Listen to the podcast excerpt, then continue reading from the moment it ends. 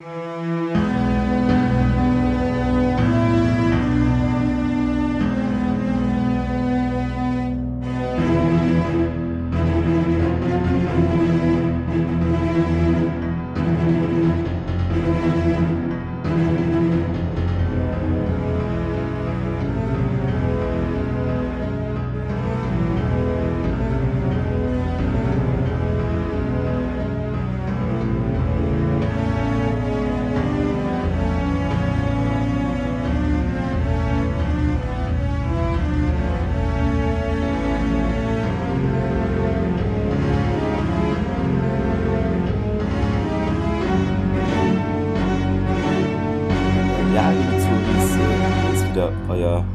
Podcast Sternentor. Ähm, ja, mit dabei natürlich äh, der Thomas. Guten Abend, Thomas. Nein, ach, jetzt hast du wieder gespoilt. Das ist doch live. Ja, aber die Folge kommt Sonntagsmorgens. 0, 0 Uhr 1 raus, also ist es äh, 0 Uhr 4. Das Gute Nacht. Guten Abend.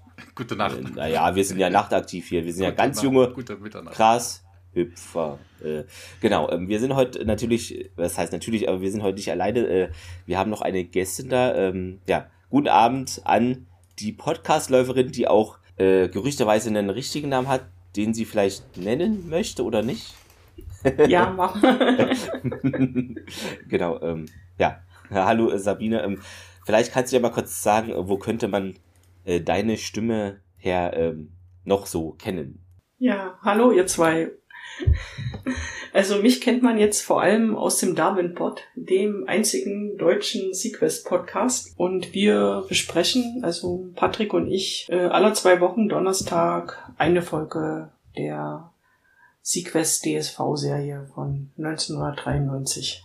Jetzt zum 30-jährigen Jubiläum haben wir gedacht, es wird Zeit, Ja. dass auch die Serie mal einen Podcast bekommt. Genau, ja, war ja bei uns so ähnlich. Also ich dachte mir so, na, brauchst jetzt noch den 37. deutschen Star Trek Podcast? Da dachte ich mir, ach, Stargate gibt es gar nichts, deutschsprachig. Es gab nichts, äh, es gab keinen reinen äh, Stargate Podcast. Und da dachte ich mir, fange ich halt an. Und das ist ja, ne, einer muss halt anfangen. Das ist immer das Problem, glaube ich.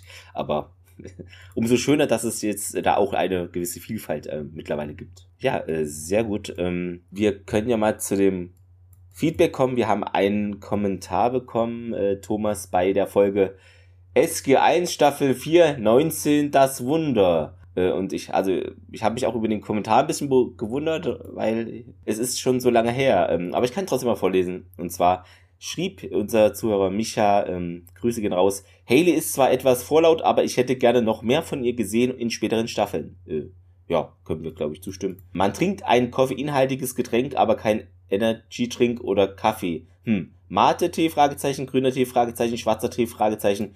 Eine in einem Wasserglas gelöste Koffeintablette, Fragezeichen. Ja, ähm, ich hatte dann ja geantwortet, weil ich kann das jetzt leider nicht einordnen, ob oder was wir in dieser Folge mit Koffein besprochen haben. Also, liebe Zuhörer, wenn ihr da bestimmte Anmerkungen an irgendwie einen Satz habt in einer Folge, die eineinhalb Stunden geht, dann bitte mit Timecode, weil so kann man das leider gar nicht nachvollziehen. Also ich jedenfalls nicht. Ich weiß es nicht. Ich bin ja froh, wenn ich weiß, was ich in der letzten Aufnahme gesagt habe, aber das ist äh, vom 20. November 2022 und ohne da eine bestimmte Timecode-Referenz kann ich da nicht irgendwie eine Aussage treffen, ob wir da falsch, richtig oder ob liegen. Kann ich gar nicht so sagen. Sorry, es ist halt blöd. aber weiß ich, Thomas, was fällt dir dazu ein? So Koffein? Äh, Ich- Keine Ahnung. Also deshalb ist schwierig vielleicht. einfach nicken. Einfach nicken und äh, trinken am Morgen. ja, ähm, genau. Ähm, also bitte da ein bisschen noch, weil so es ist wirklich schwierig. Wir haben so viele Folgen jetzt draußen äh, und ja, ich weiß nicht. Das ist dann immer ein bisschen schwierig. Man möchte ja auch aufs Feedback eingehen, aber so sind einem da die Koffeinhände gebunden. Ähm, ja, die Hände sind uns nicht gebunden, was diese Folge angeht. Die, ähm, ja, im, erstmal, wie heißt sie denn im Original, Thomas? Äh, gute Frage, weil das ist genau das, was ich meinem Skript nicht angepasst habe. Lass mich gerade gucken. Soll ich's verraten? warte, warte, warte, warte, warte, warte. Alles, alles gut. Diese Professionalität. Ja, ja, ja, ja, ja, ja, ja. Ah, da, da, da, da, da, da. Memento heißt sie. Äh, genau.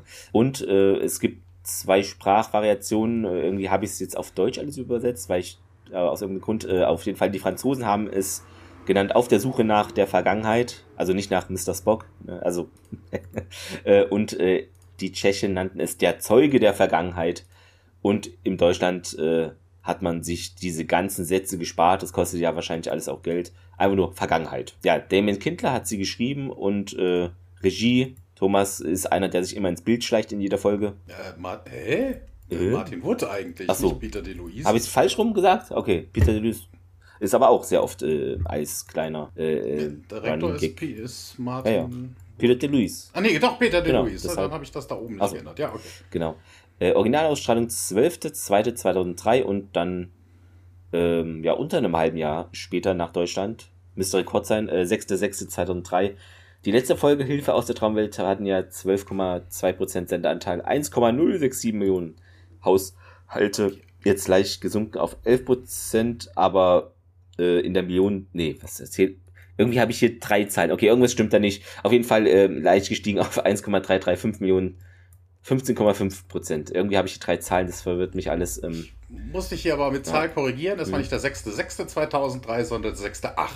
Deutschland, ja, 6.8. Ich habe mich verschrieben, ja. Na, ich habe die Seite ja extra aufgemacht, weil ich mir oben die, die, den Header nicht angepasst habe heute. In der Thomas, möchtest du vielleicht äh, anfangen mit der Szene 1? Bei mir steht äh, extern Leertaste, was auch immer das heißen mag. Ähm, wir sind bestimmt Ja, im Weltraum. Space, the Weltraum. Ja, Final Frontier. genau. Wir sehen die Prometheus, die um, die, äh, um den Planeten kreist. Äh, ja, auch ziemlich blau, aber nicht äh, die Erde. Und wir wechseln dann auch direkt auf die Brücke. Ähm, wir sehen äh, einen Colonel Ronson, der auf die Brücke kommt. Gespielt von äh, John Novak, einmal Twilight Zone, dreimal MacGyver, dreimal Poltergeist, viermal Outer Limits, zweimal First Wave, ein weiteres Mal SG1 in derselben Rolle, zweimal Smallville, einmal Supernatural. Hat 136 Rollen, also ist schon eine ganze Ecke, sagte mir aber außerhalb von Stargate. nix. Grüße gehen natürlich an den Ronzen mit Doppel-N aus Twitter. Ähm, vielleicht ist diese Folge ihm gewidmet, das weiß niemand. Ja. Vielleicht auch Bronson. Charles, Bron Charles Ja. Ronson? Ja, Charles Ronson. genau. Ähm, hier haben wir auch den ersten Fehler in der Folge. Äh, der Colonel Ronson trägt seine Rangabzeichen kopfüber, also falsch herum. Das ändert sich auch in der Still, ganzen stiller Folge. Protest gegen Das das, Militär. an der, in der ganzen Folge nicht. Interessanterweise, ähm, ja, können wir jetzt schon sagen, wir sehen einen, äh, wir sehen ihn später auch noch hier direkt äh, in der ersten Szene sehen wir auch einen äh, Navigator, äh, der keinen Namen hat. Also, er wird nicht genannt. Er hat, glaube ich, einen einzigen Satz, den er sagt. Ähm, lustigerweise steht auf seiner Uniform Major Peter DeLuise. Genau, ha- hat sich wieder reingemogelt. Also nicht, Ja. es ist nicht Es er. ist er nicht, ne? genau. Es ist er nicht, aber er hat sich schriftlich rein äh, gebracht, ja. Genau. Ja, auf jeden Fall, Ronson kommt auf die Brücke und ja, hier, Leute, mach mal voran. Gent, sagt der Major Gent, hier einmal Report und äh, Major Gent wird gespielt von Ingrid Cavallars. Einmal Millennium, einmal Viper, einmal First Wave, zweimal Outer Limits, zwei weitere Male SG1, hat aber auch insgesamt nur 42 Rollen, also nix Bekannteres. Und äh, sie gibt zu vermelden, dass ein äh, Hatak aus dem Hyperraum gekommen ist. Das, äh, da möchte ich mal wissen, äh, hat, hast du ein deutsches Transkript? Oder? Äh, gab's leider nicht, nein. Ich habe mir nur wieder übersetzt, ja. Wie wird's denn übersetzt, was, was Äh, Ronson jetzt sagt? Mit den Schilden das, oder was meinst du? Nee, Sound General Quarters. Sound Hauptquartier steht bei mir, ein Alarmschild. Das ist auch geil. ja, es ist halt immer das. Das ist ge- General Quarters, ja, auf jeden Fall. Der Alarm geht los. Ja, Gent erzählt weiter. Goa'uld Vessel kommt näher, 50.000 Meter. Und ja, sie macht die Waffen bereit. Das sagt sie ihrem Chef auch. Und äh, Ronson fiel dann die Schilde hochzumachen. Missile Bay 1 bis 4 sollen geladen werden. Charge Primary Weapon Systems und Gent bestätigt. Wir wechseln in einen Korridor, aber nicht in äh, unser heimisches SGC, sondern an Bord der Prometheus. Wir sehen die ganzen äh, Leutchen, die da durch die Korridore laufen. Ne? Es kam ja jetzt gerade der Kampfalarm. Und äh, wir sehen aber Tiag und O'Neill, die da irgendwie aus einem anderen Korridor kommen. Und ja, hier wird angerempelt und äh, ja, er beschwert sich so ein bisschen. Ja, beschwert sich dann nochmal darüber, dass der Alarm so kacke wäre ne? und dass das einem richtig auf den Sack geht. Und Das ja, sollten Alarme eigentlich so tun, glaube ich, oder? Das ist doch die Hauptaufgabe eines Alarms. Ja, ja, wir kommen ja jetzt dazu, warum Ja. er da irgendwie genervt ist. Und äh, ja, TX sagt hier, der Colonel hat wohl hier Battle Stations aufgerufen und, und jeder, oh Gott, nicht schon wieder. Und äh, ja, hier sind wir nicht hier zugeteilt worden, Damage Control äh, zu betreiben. Ja, ja, ne, als ob es hier irgendeinen Schaden geben würde. Ne, den könnte ich dann auch kontrollieren. Ähm, ne, ich will jetzt aber erstmal mit Ronson sprechen und dann gehen sie auf die Brücke und äh, ja, Gent ist halt immer noch dran. Gold Vessel ist jetzt in Reichweite, wobei ich das auch geil finde, weißt du, 50.000 Meter? Nee, Kilometer? Was Meter. hat sie denn gesagt? Meter? Meter. Ja, ja, eben. Also, dass man wirklich bei so, bei so einem Schiff dann wirklich irgendwie noch warten muss, äh, näher als ja, 50.000 Meter, damit man irgendwas abfeuert. Vielleicht wollen die das so entern. Mit so Enterhaken. Genau, so, ja, ja, ja, ja. Das äh, ja. Wird, äh, wird sein. Und ja, jetzt kommen hier so ein paar dumme Kommentare von, von O'Neill noch dazu, dass die Waffen doch eigentlich schon vorbereitet sein müssten. Und Tiak bestätigt das. Und äh, Ronson wendet sich dann die beiden und sagt: Hier, während einer Kampfübung, was macht ihr denn hier? Ja, darüber wollten wir ja gerade mit dir sprechen. Kann das nicht warten? Wir sind doch hier mitten in der Übung. Ja, wann dann nicht? Ne? Also scheint so, dass äh, dieser Ronson da irgendwie alle fünf Minuten irgendwie einen Te Testalarm durchführt und hast du nicht gesehen. Und das geht ziemlich, also jedenfalls O'Neill und äh, Tiak auf den Sack. Die scheinen da jetzt nicht irgendwie eingebunden zu sein, sondern mehr oder minder irgendwie Gäste. Ja, nee, ah, ja, okay, dann reden wir halt später drüber und äh, Tialk, komm hier, mach dich bereit, hier Damage Control, mich da zu assistieren und ich bin bereit, O'Neill. Und ja, okay, so melodramatisch, das ist völlig überflüssig. Sie gehen, Ronson dann weiter, also hier weiter im Text da. Wo waren wir jetzt eigentlich? Und ja, damit endet der Teaser, Opening Credits und wir wechseln wieder zurück in die Prometheus zu O'Neill, der an einer Konsole hockt. Ja, was mir hier aufgefallen ist, sie haben ja nur die halbe Uniform an. Also sie haben ja nur die, die Hose und T-Shirt. Das sieht so fast aus so wie Freizeitlook, ja. Während die anderen in kompletten Uniformen sind. Also das war für mich schon ein Indiz, dass das O'Neill gar nicht so ernst nimmt alles. Dass er hier... Ja das, ja, das nicht nur, das erzählt er ja jetzt auch Hammond. Also die sind da ja nicht Teil der Mannschaft, die sind ja da einfach nur so. Als Beobachter, falls was schief geht. Beholder, ja, das ja, erzählt er ja jetzt. Nimm genau. doch nicht. Ja, Entschuldigung, äh, die Zuhörer müssen die Folge ja auch schauen, das sagen wir immer wieder. Äh, O'Neill sitzt jetzt an dieser Konsole und spricht da per Videofeed mit äh, Hammond und meint, dass er irgendwie er das Gefühl hat, hier im Wege zu stehen äh, bei der ganzen Nummer und Hammond, äh, ja, es sieht's halt nicht so, sonst hätte er sie ja halt nicht hinbeordert. Äh, SG1 verfügt hier über wertvolle Erfahrung und auch hier Hyper Raumreisen sind äh, irgendwie mit der Prometheus, haben sie ja auch schon durch. Ähm, ja, außerdem sollte die Mission hier nach P7X009 nicht länger als ein paar Stunden dauern.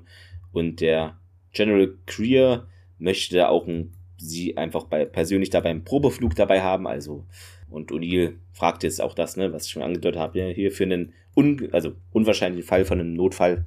Und Hammond bestätigt das und man sollte doch jetzt einfach hier die Sache genießen und legt dann auch schon schnell äh, auf. Genau, dann lächelt O'Neill nochmal etwas sarkastisch und nickt schmerzhaft, äh, als äh, hätte er keine Lust.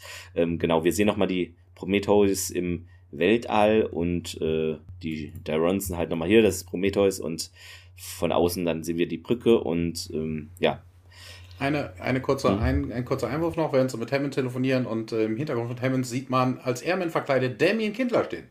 Ah, genau. Diesmal unseren, hat sich nicht Peter ja. DeLuise reingeschlichen, sondern unser Autor. Ähm, genau, Fun Fact, das äh, hatte ich dann noch später gesehen. Er musste dazu überredet werden, also er wollte das gar nicht. Also er wurde da vom Regisseur gedrängt.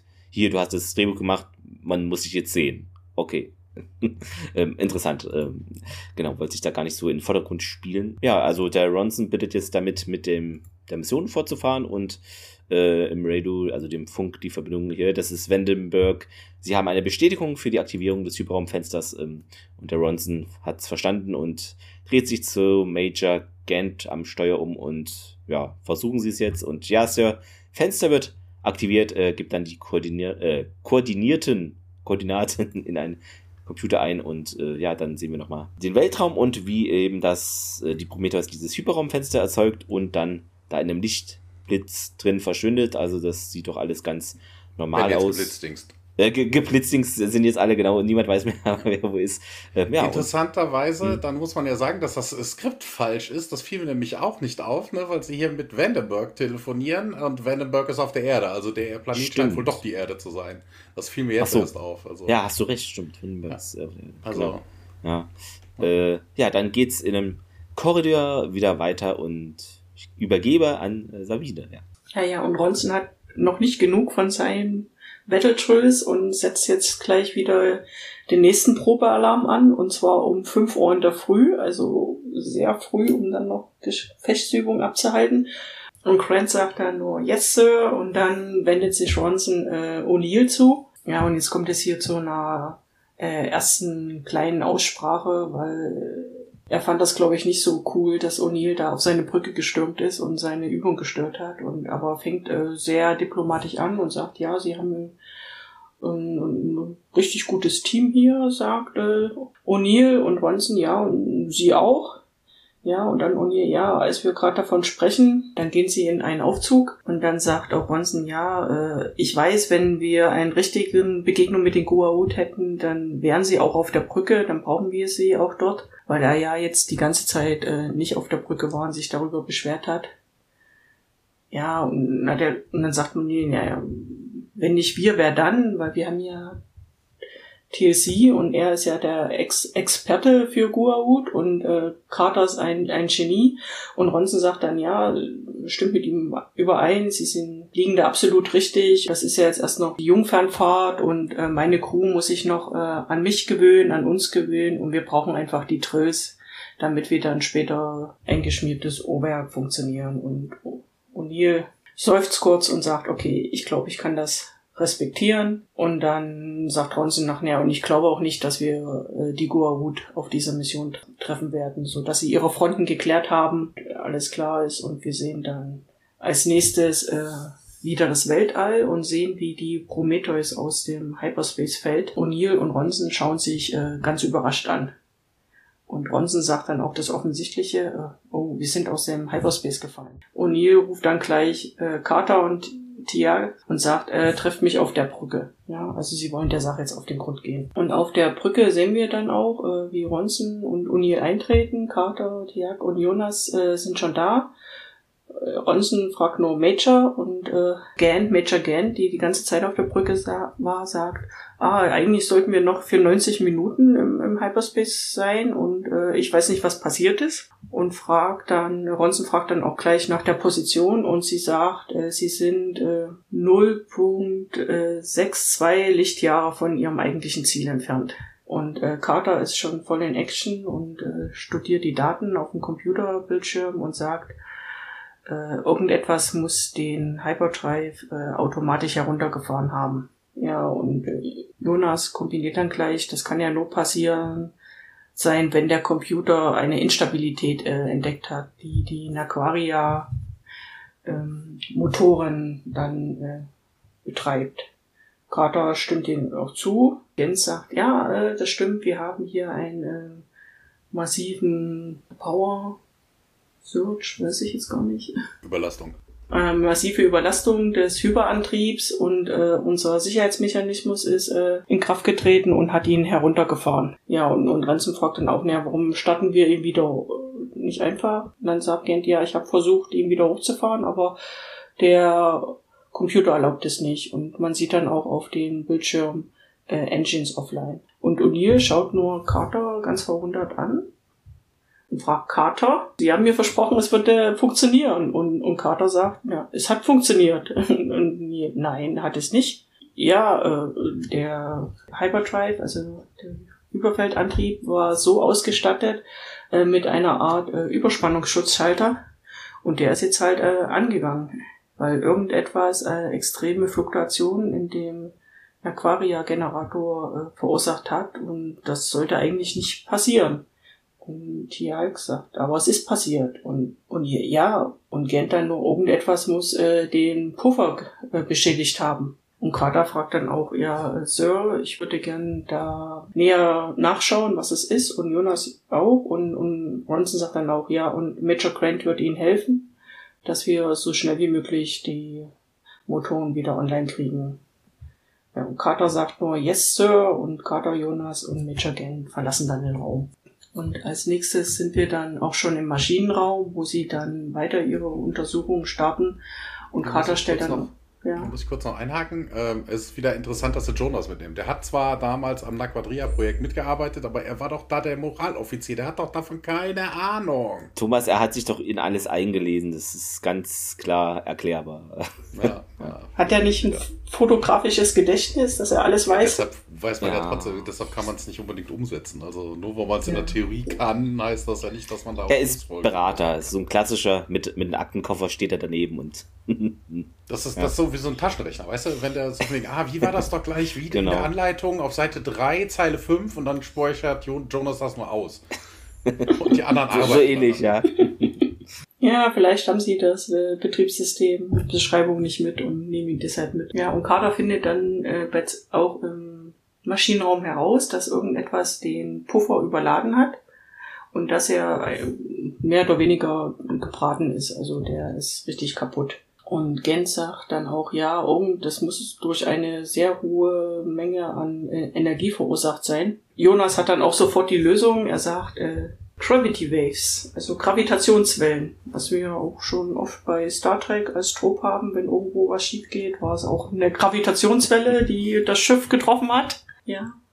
Und er, weil er hat die, die Schiffssensoren, Logbücher gecheckt und hat dann herausgefunden, dass sie von einer Gravitationswelle eines äh, kollabierenden Sterns äh, getroffen wurden, als sie im Hyperspace waren. Und das hat dann die Überlastung äh, der Generatoren verursacht und dazu geführt, dass dann äh, der Puffer es nicht mehr handeln konnte und dann sozusagen durchgebraten ist. Also wissen wir, dass der äh, Hyperspace-Antrieb noch intakt ist, aber wir haben halt äh, kein Puffersystem mehr, was die Spannungsschwankungen abfangen kann und deshalb sind die Antriebe offline, weil sie es äh, nicht mehr regulieren können. Und ja. wenn sie jetzt dennoch starten würden, könnten sie halt nicht steuern, wo sie dann äh, landen würden genau am genau. Ziel, das sie eingegeben haben oder irgendwo. Das muss man auch im Hinterkopf behalten, so von wegen, ne, sie sagen hier von wegen, ja, öh, der Buffer, der mhm. Puffer ist ja dafür da, dass nicht zu viel Energie irgendwie an den Antrieb gegeben wird, dass er dann mehr Schub gibt oder sonst was, dass man dann an ungewollten Orten rauskommt. Ne? Das muss man jetzt im Kopf behalten. Also der Puffer ist Fritte. Äh, man könnte halt starten, aber dadurch, dass das Nakadia instabil ist und nicht kontinuierlich genau dieselbe Menge oder halt durchaus mal mehr Energie abgibt, ne, könnten sie halt weit übers Ziel hinausschießen. Ähm, interessanterweise hier, was natürlich dann auch technisch ein Fehler ist, ja, es ist wieder Technobubble, aber mal ganz ernsthaft, eine Gravitationswelle hat nichts mit normaler Energie im üblichen Sinne zu tun. Also, ne, der, der, die Gravitationswelle hätte durchaus den Hyperraum stören können, dass sie deswegen aus dem Hyperraum gefallen sind. Aber der würde nicht einen Energiepuffer überladen. Also das ja, kann nicht passieren. Also bisschen also das ist auch völliger Schwachsinn. Es wird natürlich auch weiterhin schwachsinniger. Also das, wie gesagt, beim Hinterkopf behalten, so viel wegen hier mit dem Laquadria, man kann es nicht steuern. Das wird gleich auch nochmal gesagt. Äh, das hat später noch Auswirkungen oder halt dann auch plötzlich nicht mehr. Also es, ist, es bleibt spannend. Wir sehen auf jeden Fall, die Prometheus waren mitten im Weltraum treiben ähm, und im Briefingraum geht es dann weiter. Carter zeigt Ronson da die Systemdaten auf einem großen Bildschirm. Äh, O'Neill und Tia kommen dazu und äh, ja, O'Neill erzählt dann irgendwie, äh, sagt irgendwie zu Tiakia, ah, wenn er sich irgendwie, na, wenn er uns irgendwie helfen wollen würde, dann wäre er doch jetzt schon aufgetaucht. Und Johnson, hä, wie, was, wer denn? Thor! Hier, der kleine graue Typ. Ja, ich weiß, wer Thor ist. Na, die Asgard, sagt Tiak, haben sich halt immer äh, verlässlich gezeigt. Vor allen Dingen, da sie mittlerweile ja, haben sie ja letztens ja erzählt, sie haben doch allen Hyperspace Travel rund um die Erde, haben sie doch, ne, überwachen sie doch irgendwie, haben sie doch erzählt. Haben sie erzählt. Na, also, eigentlich müssten sie wissen, äh, dass da jetzt irgendwas passiert ist. Ja, ne, ja, Carter wird dann auch angehauen hier und äh, sie sagt, nee, das sieht nicht gut aus ah, Subroutine in den Computer, könnten wir den Puffer bypassen, aber dann würden wir dafür gegebenenfalls dafür sorgen, dass der Reaktor kritisch wird. Ne? Also wenn die überschüssigen Energien halt nicht abgepuffert werden können, wofür so ein Puffer halt gut ist, ne? dann könnte der Reaktor die Luft. Ich komme langsam Appetit auf Kartoffelpuffer, wenn du da und Puffer sagst. Ich sag's nur. Puffer, Puffer, Puffer, Puffer, Puffer. Äh, ach nee, Mumpitz. Wir wollen ja, dass unsere äh, Zuhörer trinken. Mumpitz, genau. Mumpitz, Mumpitz. ja, ne, also von wegen, ja, haben wir denn irgendwie äh, ne, sie können doch alles hier benutzen, Kater, was sie wollen, um den Puffer zu reparieren. Egal was, nehmen sie sich und sagt so, nee, ich kann, kann nicht. Und Kater so, hä, was? Wundert sich dann O'Neill, ja, ich habe doch den Buffer, den Puffer habe ich doch designt. Ne, ich kann, ne, da gibt es keinen Weg, dass ich das hier irgendwie reparieren könnte. Egal was wir auf diesem Schiff haben, ne, das ist wie eine, eine Lightbulb that it, that's burnt out, also eine Glühbirne, die durchgebrannt ist. Ne, also die kann man nicht reparieren. Ne, das geht einfach nicht, sagt sie. Und ähm, ja, O'Neill nimmt äh, nimmt das direkt auf und fragt, dann haben wir noch irgendwelche Ersatzglühbirnen? nee, Johnston verneint. Und ähm, also keine Redundancy. Hm. Tiag ist schon total überrascht, dass O'Neill irgendwelche Fremdwörter benutzt. Der guckt ihn auf jeden Fall total skeptisch an. Ne? Hier O'Neill der Körperfresser oder sowas. Face off im Körper des Feindes. Ähm, ja, ne, sagt Ronson, ja, wenn wir jetzt aber einen Kurs auf die Erde setzen mit Sublight Engines, das wird Jahre brauchen und da, dafür haben wir keine, keine Vorräte. Und äh, ja, die Vielleicht gibt es ja noch Eis. Effekts, ne, ja, die relativistischen Effekte, also wenn du mit naher Lichtgeschwindigkeit fliegst, wirft der Carter auch nochmal ein und ja, den Puffer muss man reparieren, sagt Johnson. Und äh, ja, Jonah sagt dann, hey, es gibt noch vielleicht eine andere Möglichkeit. Und wir hüpfen auf die Brücke und auf einem Laptop sehen wir mehrere Gate-Adressen. Und ja, Jonas erklärt hier, in einer dieser Kartuschen ist der Planet, der hier Punkt 3 Lichtjahre von unserer jetzigen Position weg ist, P3X744. Wir konnten den bisher nicht anwählen, aber ne, wenn man dann dieser Kartusche Glauben schenkt, dann gab es mal auf diesem Planeten einen Stargate. Und Tiag vermutet dann auch direkt, hier ist es bestimmt verbuddelt. Ja, sagt Jonas, ne? wenn wir dahin kommen, dann könnten wir heimwählen und äh, könnten dann alles holen, was wir brauchen, um das Schiff zu reparieren. Und äh, Kent sagt, ja, aber das sind trotzdem vier Monate bräuchten wir mit äh, Sublight Engines dafür, das schaffen wir auch nicht. Und Carter dann, we use the Hyperdrive. Weißt du? Ah. Ne, O'Neill wirft auch ein, ich denke, das können wir nicht. Ja, doch, für kurze Zeit. Ja, nee, kein Problem. Also, was, was, was also, ne, vorhin hat sie noch gesagt, das ging so überhaupt nicht. Ne, sie hat vorhin behauptet, so von wegen, ah, mhm. also ja, von wegen, das Ding könnte einem in die Luft fliegen, wenn man das ohne Puffer betreiben würde. Und außerdem hat sie vorhin noch erzählt, äh, so von wegen, man könnte anhand der Fluktuation nicht kontrollieren, wo man herauskommen würde. Also, das ist doch totaler Quatsch. Also, wenn, wenn man jetzt doch kontrollieren kann, wo man rauskommt und äh, den, äh, den Hyperdrive vielleicht jetzt nicht so ewig in drei Tage benutzen kann, dann könnte man auch zur Erde fliegen. Mal ganz ernsthaft. Nee, macht man halt so, ja. Man, ja, man könnte ja einen zwölf Zwischenstopps machen oder irgendwas, dann fliegst du halt immer nur ein Lichtjahr, noch ein Lichtjahr oder was auch immer, ne? Äh, also wenn, das widerspricht sich total. Also entweder funktioniert es gar nicht oder es funktioniert. Äh, ne, vielleicht stotternd, aber auch mit einem stotternden Motor kommst du irgendwo hin. Also das ist ah, also wirklicher Mumpitz. Gent hat sich das auf jeden Fall schon mal angeguckt und sagt dann hier, das ist auf jeden Fall ein kurzer Sprung und ähm, ja, sie gibt schon mal die Koordinaten ein und ja, sagt Carter hier, je weniger Energie wir, je, wir brauchen, desto kleiner die Instabilität und äh, ja, Jonas gibt dir da auch recht, ne? Also unser Moraloffizier und äh, ja, O'Neill wendet sich an Ronson und ja, haben aber eigentlich keine wirkliche Wahl, ne? Auch wenn sie den Letz das letzte Wort haben und äh, Ronson wird wieder Major Gant, plot a course for 744 und äh, wir sehen die Prometheus in ein Hyperspace-Window eintauchen und an eine Nähe eines braunen Planeten auftauchen. Ja, und weiter geht's auf der Brücke.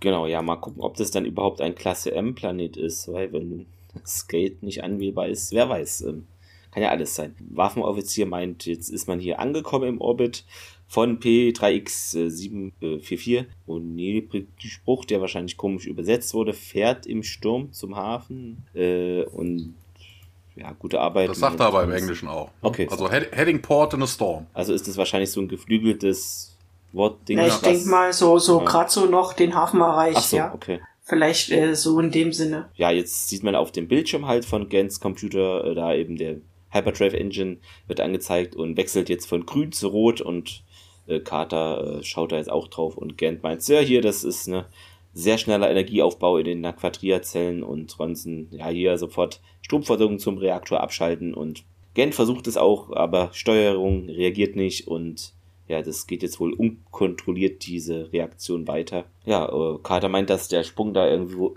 wohl einen Stromstoß ausgelöst hat, der jetzt dieses Reaktorkontrollsystem überlastet und ohne Puffer haben wir keine Möglichkeit, das, diesen Aufbau zu stoppen. In ein paar Minuten wird diese ganze Naquadria-Sache hier kritisch und Ronson äh, meint, man müsse sich jetzt hier bereithalten, um das Reaktormodul abzuwerfen, also den Warp-Antrieb sozusagen. Auswerfen. Ähm, genau. Äh, kann man ja theoretisch wieder einsammeln. So haben wir das ein paar Mal gesehen in Star Trek. Ähm, Gant meint, das okay, Sir. Und äh, Jonas, ja, Momentchen mal, ne, hier, wenn ich mich erinnere, äh, dass auf dem Planeten gab es ein Sterntor, ähm, dann verlieren wir doch hier unsere einzige Möglichkeit, nach Hause zu kommen. Und Dirk meint es, ja, wir hätten wohl kaum eine andere Wahl.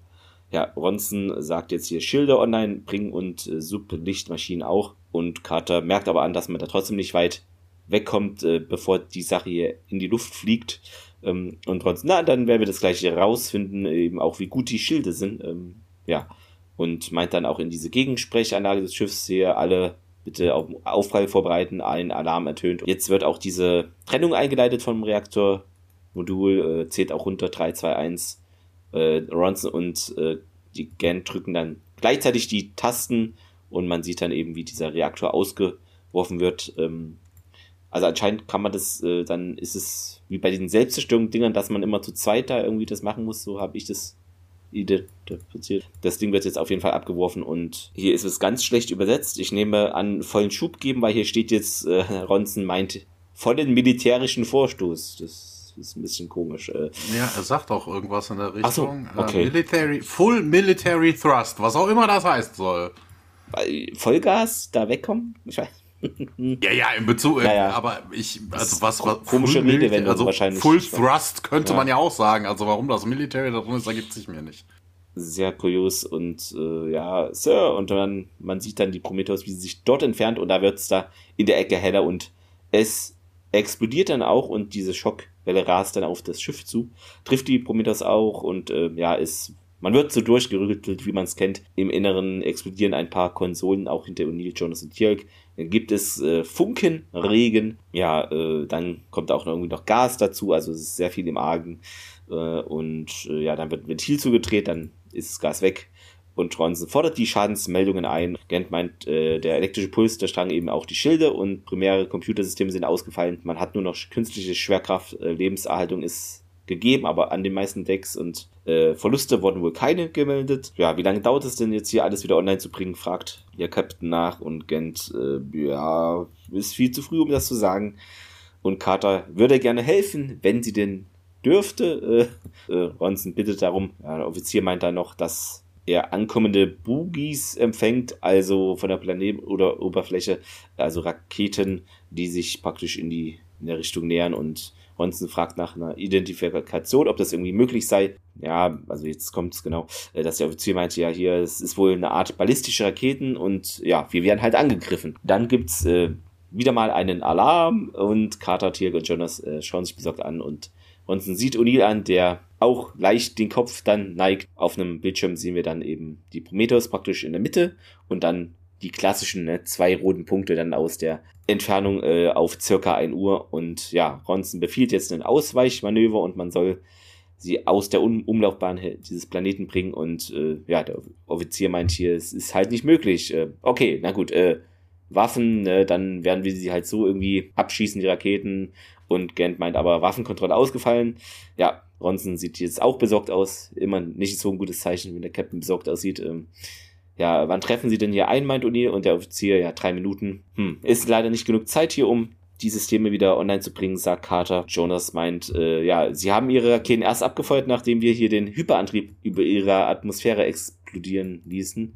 Äh, aus ihrer Sicht könnte das wie ein Angriff aussehen. Ja, und Carter meint, hm, stimme zu. Basierend auf den Waffen, die, die sich hier abfeuerten, handelt es sich offensichtlich um eine sehr, äh, ja, halt hochentwickelte Rasse. Der, der M-Puls, der hier die meisten unserer Computersysteme lahmlegt, ne, könnte auch die Auswirkungen auf den Planeten gehabt haben. Und äh, hier, muss ich, hm. hier muss ich kurz einhaken. Äh, hier kann ich aus der Wikipedia zitieren. Also weder das eine noch das andere hätte passieren können weil äh, diese elektromagnetischen Pulse, ich lese mal kurz aus der Wikipedia ja. vor, ein nuklearer elektromagnetischer Puls ähm, äh, wird in direkte Folge von intensiver Gammastrahlung in einigen 100 Kilometer Höhe über die Erdatmosphäre in Zusammenhang mit dem Magnetfeld, Erdmagnetfeld in der Atmosphäre durch den Compton-Effekt ausgelöst.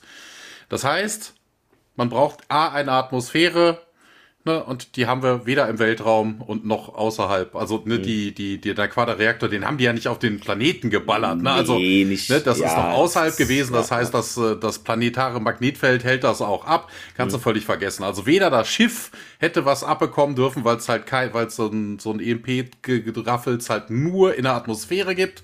Ne, da werden ja andere Teilchen dann angeregt und hast du nicht gesehen.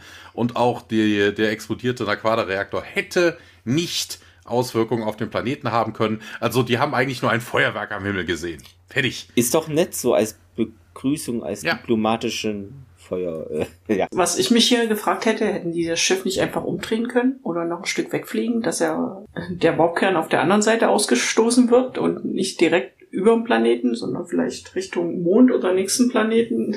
Keine Ahnung, wenn das Ding, Sie sagen ja, er kann, er kann ja nicht mal ausweichen, also ja. bitte, dann kannst du auch nicht, ich weiß auch, ne, also, der kann ja, vermutlich vor, gar vorher, nicht steuern. Vorher, ging, vorher ging's ja noch, da sind sie ja noch ein Stück weggeflogen. Ja, es ist ja. also irgendwie alles bisschen, faszinierend.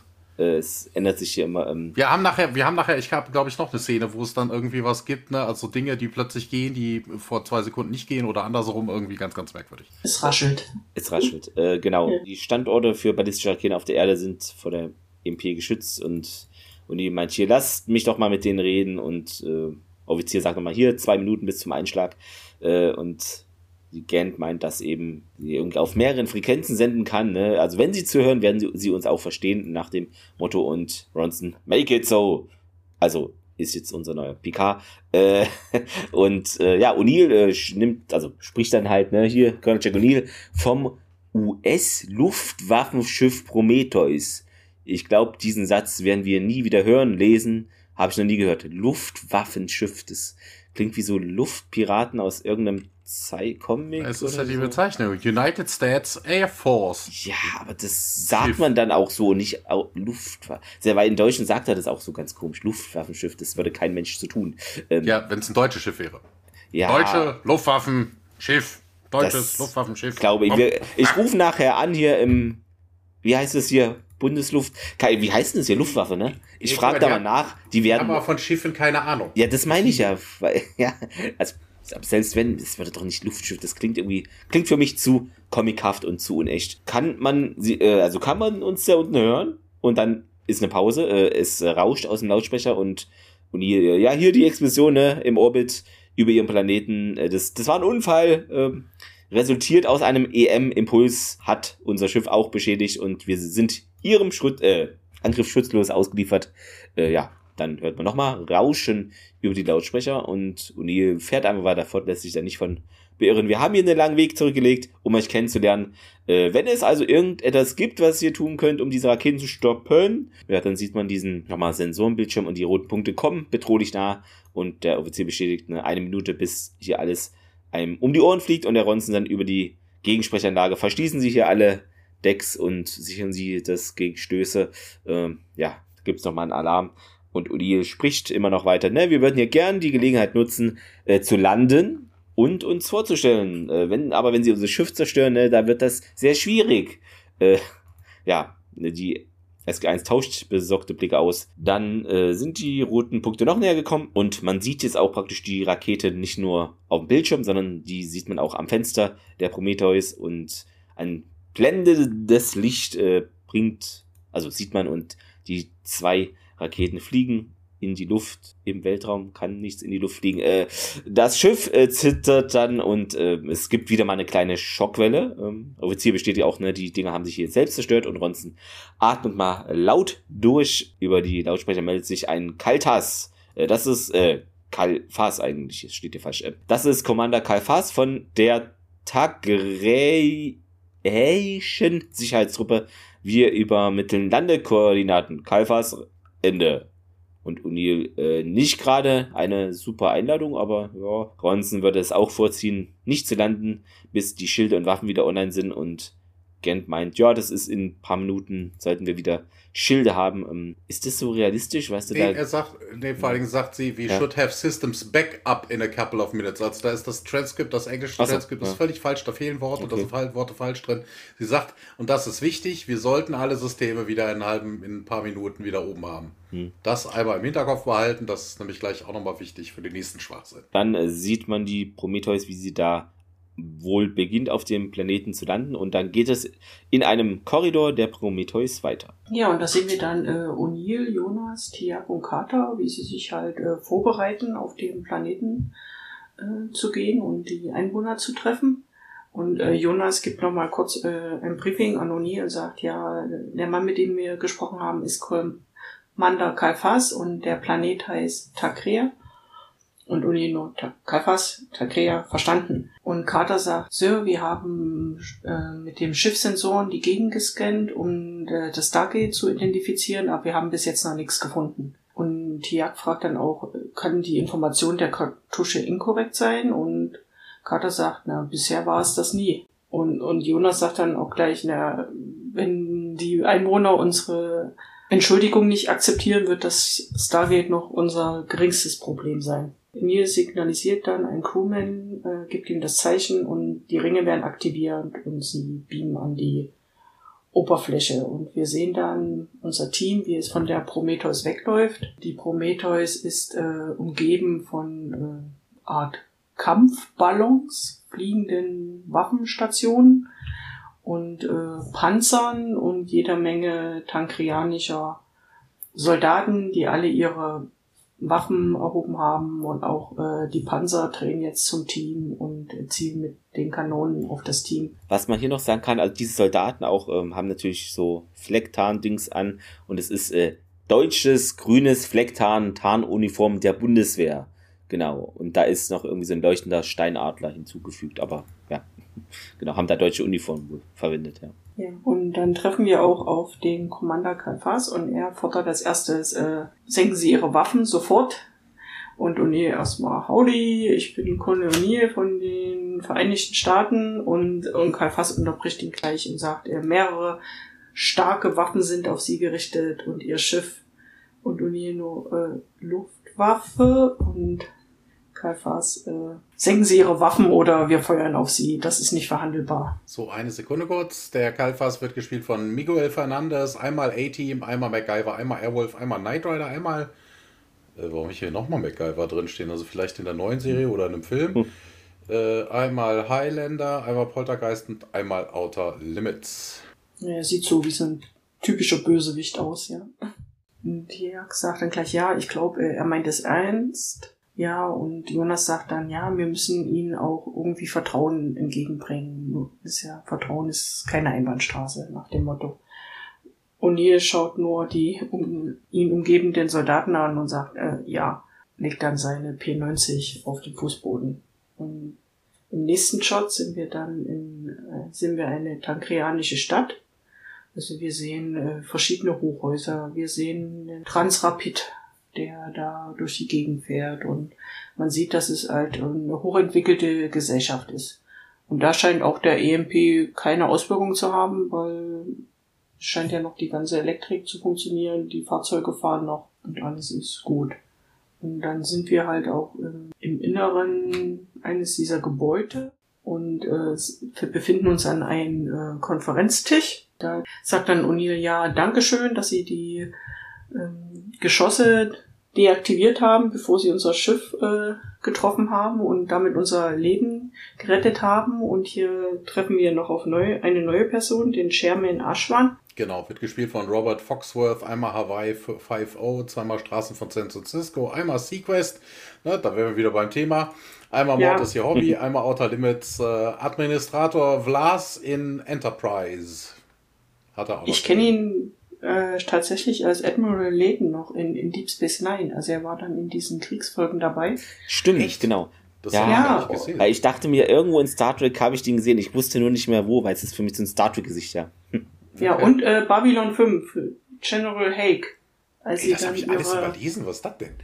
Ja, es ist immer, man muss immer alles runterscrollen, alle tausenden Einträge. als er die, als sie die Rebellion da gegen die Erde geführt haben, war er doch da auch ja, ein Verbündeter, der dann später starb, weil er nicht mehr bei Babylon 5 äh, weiterspielen konnte, weil er bei DS9 in der Zwischenzeit angeheuert hatte. Musste er dann im Babylon 5 Serienuniversum als General sterben, um dann bei DS9 einen Admiral zu spielen. Ja, also verrückt. das verrückt. Also das Gesicht ist sehr bekannt. Und der Schwan sagt dann auch zu mir, ja, da war etwas in ihrer Stimme, das hat bei mir Vertrauen erweckt, dass ich ihm traute. Und O'Neill dann, äh, habe ich schon gesagt, dass wir äh, uns entschuldigen wollen?